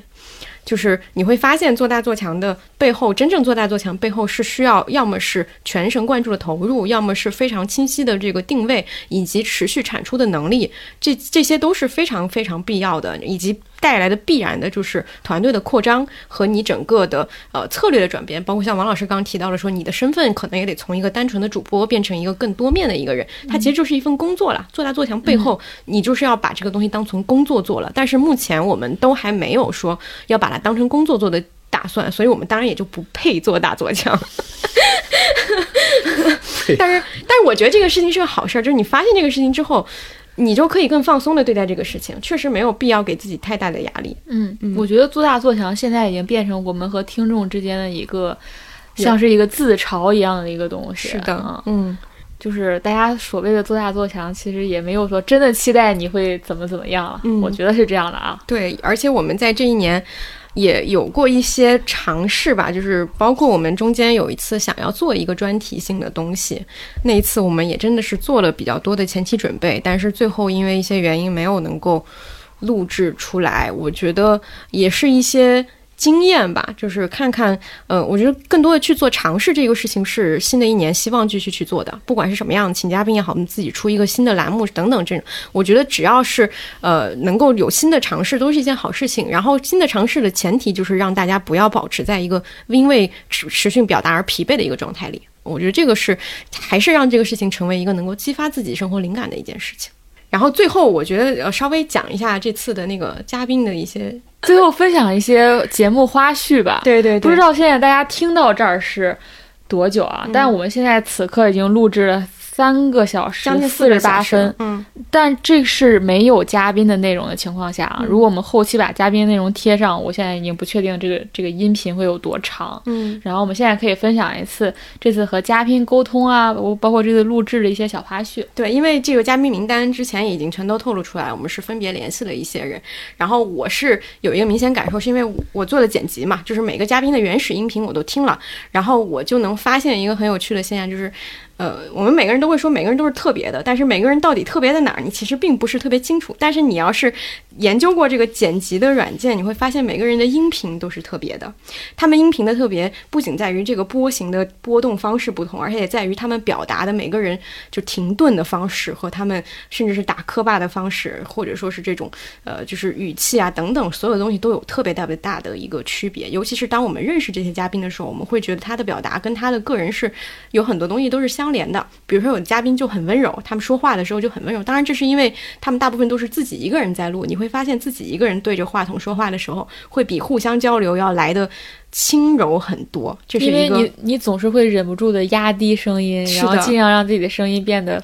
比较的温柔，对比较的优雅，对对对对对是然后你那个波形就会很小，对对对，非常轻声细语，我就不得不在后期把它加大。然后还有的嘉宾是非常非常熟练的表达者。比如说姜思达，他的音频发过来，我是一刀刀未剪，剪就是他中间有一些嗯和啊这些这种，我觉得是无所谓的，我们不想把那些都剪掉，我觉得保留一些气口是可以的。然后他整个的表达是很流畅的。然后当然还有一些嘉宾，他可能之前没有录制的经验，我觉得这个是非常正常的事情。呃，大部分人都没有这样的经验，然后他在表达的时候可能会有一点紧张，你能够明显的感觉得到他可能是写好了然后念的，然后也有一些可能是他中间会有非常多的停顿啊。当然我都有一些比较突兀的，我都给剪辑掉了，但是你也能看到说他的思考过程，或者说他在怎么去想去说这句话。我觉得这些都是很可爱的一些细节，就是你能够从这个声音里真的听到不同人的温度。这么说很矫情，但是确实是这个感觉。嗯就是我突然在这次的这种剪辑的过程当中，突然感受到了所谓的播客这个形式，它还是有一些它特殊的地方在的。嗯嗯，包括我上次剪《甄嬛传》那一期的时候，我中间要自我中间要有要补录一句，然后我当时自己拿手机，然后我就发现贴不上去，后来我就开始拿着手机对他吼了一句，然后就符合上了。因为我们自己聊天儿，我们一起聊天的时候，经常会那个音量会增大，会增大，然后你的你会被调动起来，你的情绪是很高昂的，对所以那个波形就会不一样。对最后我真的就吼了一句贴了上去。我觉得真的声音能够听出情绪，这个是真，这个是真实存在的。然后，呃，因因为我我我我也想说，就是我其实最不喜欢的评论，就是有人会说一些声音的问题和所谓的笑啊，或者说是这种反馈啊，就是类似这种问题，是因为呃录制过程里有大量的不可控的因素，就是我们的情绪，我们当时很高兴，我们的笑，因为我记得上一期好像有人说什么突然大笑，我就觉得笑这个东西当然就是突然的，每个人的笑都是突然发生的，你还能控制你自己的欢乐是在什么时候吗？当然不可能了，所以我觉得这些是非常自然的一些行为。然后有时候在剪到笑的时候，其实是已经往下拉低了一下，但它确实会在比如说比较平静的时候突然来了那么一下。但你即使拉低了那个音量，它本身还是它那个音调是在的。你音量拉低了，它不会根本上改变那个突兀性。对嗯，所以我我是觉得，嗯，关于这方面的，请大家宽容一点。然后就是我们之前有说，有一位嘉宾给我们发来了五十分钟的音频，但是我很很感谢他，因为他应该是在做年终的一些反派的一些节目，非常非常繁忙的时候下还能录五十分钟，对太厉害！然后，但是但是但是波米老师评价了一番我们今天的这个奖项，他对我们奖项非常的不满，就是也没有非常不满吧就，是我们十个奖只有一个是吐槽，对，只有一个是负面的啊，其他的都是而且这个负正向的面还非常的轻微。轻微。嗯对对对，我也非常其实佩服呃展开讲讲这个奖项设置的非常乐观，十个奖项九个都是偏正面的，姑且算是九正一负。在我脑子里面可能是呃马倒过来九负一正。我们当时给嘉宾的一共是十个十个奖项，然后我我我们他说完之后，我们确实也发现了是这个问题，我们确实整个的这个榜就他单是一没说之前，我们也发现了，呃，其实这整个榜单是一个偏向于乐观的一个东西，其实也是我觉得跟我们播客的风格是一样的，就是还是想尽量的给大家发现一些好内容，发现一些值得去关注的东西。在现在这样越来越苦的这样一个环境里，我们能尽自己在自己的视角上去发现一些呃能够让人振奋的东西，这是我们的一个风格，可能是。对，确实是。好的。然后我们这次的年终总结大概就是这么多，四个小时。真的困了。对，这个录制时间太长，这也是我们录制史上最长的一期。然后现在已经很晚了，所以今天就这样。然后我们明年见，也是今年了。二零二一年，二零二一年年度内容大赏见。好的，希望我们明年还有力气做这么长的内容。好的，那我们下期节目再见，拜拜。这个明年见呀，这个就是这个，要是这个节目就是明年见了，这个系列。今天就捧到这，再见。今天就捧到这，今天就捧到这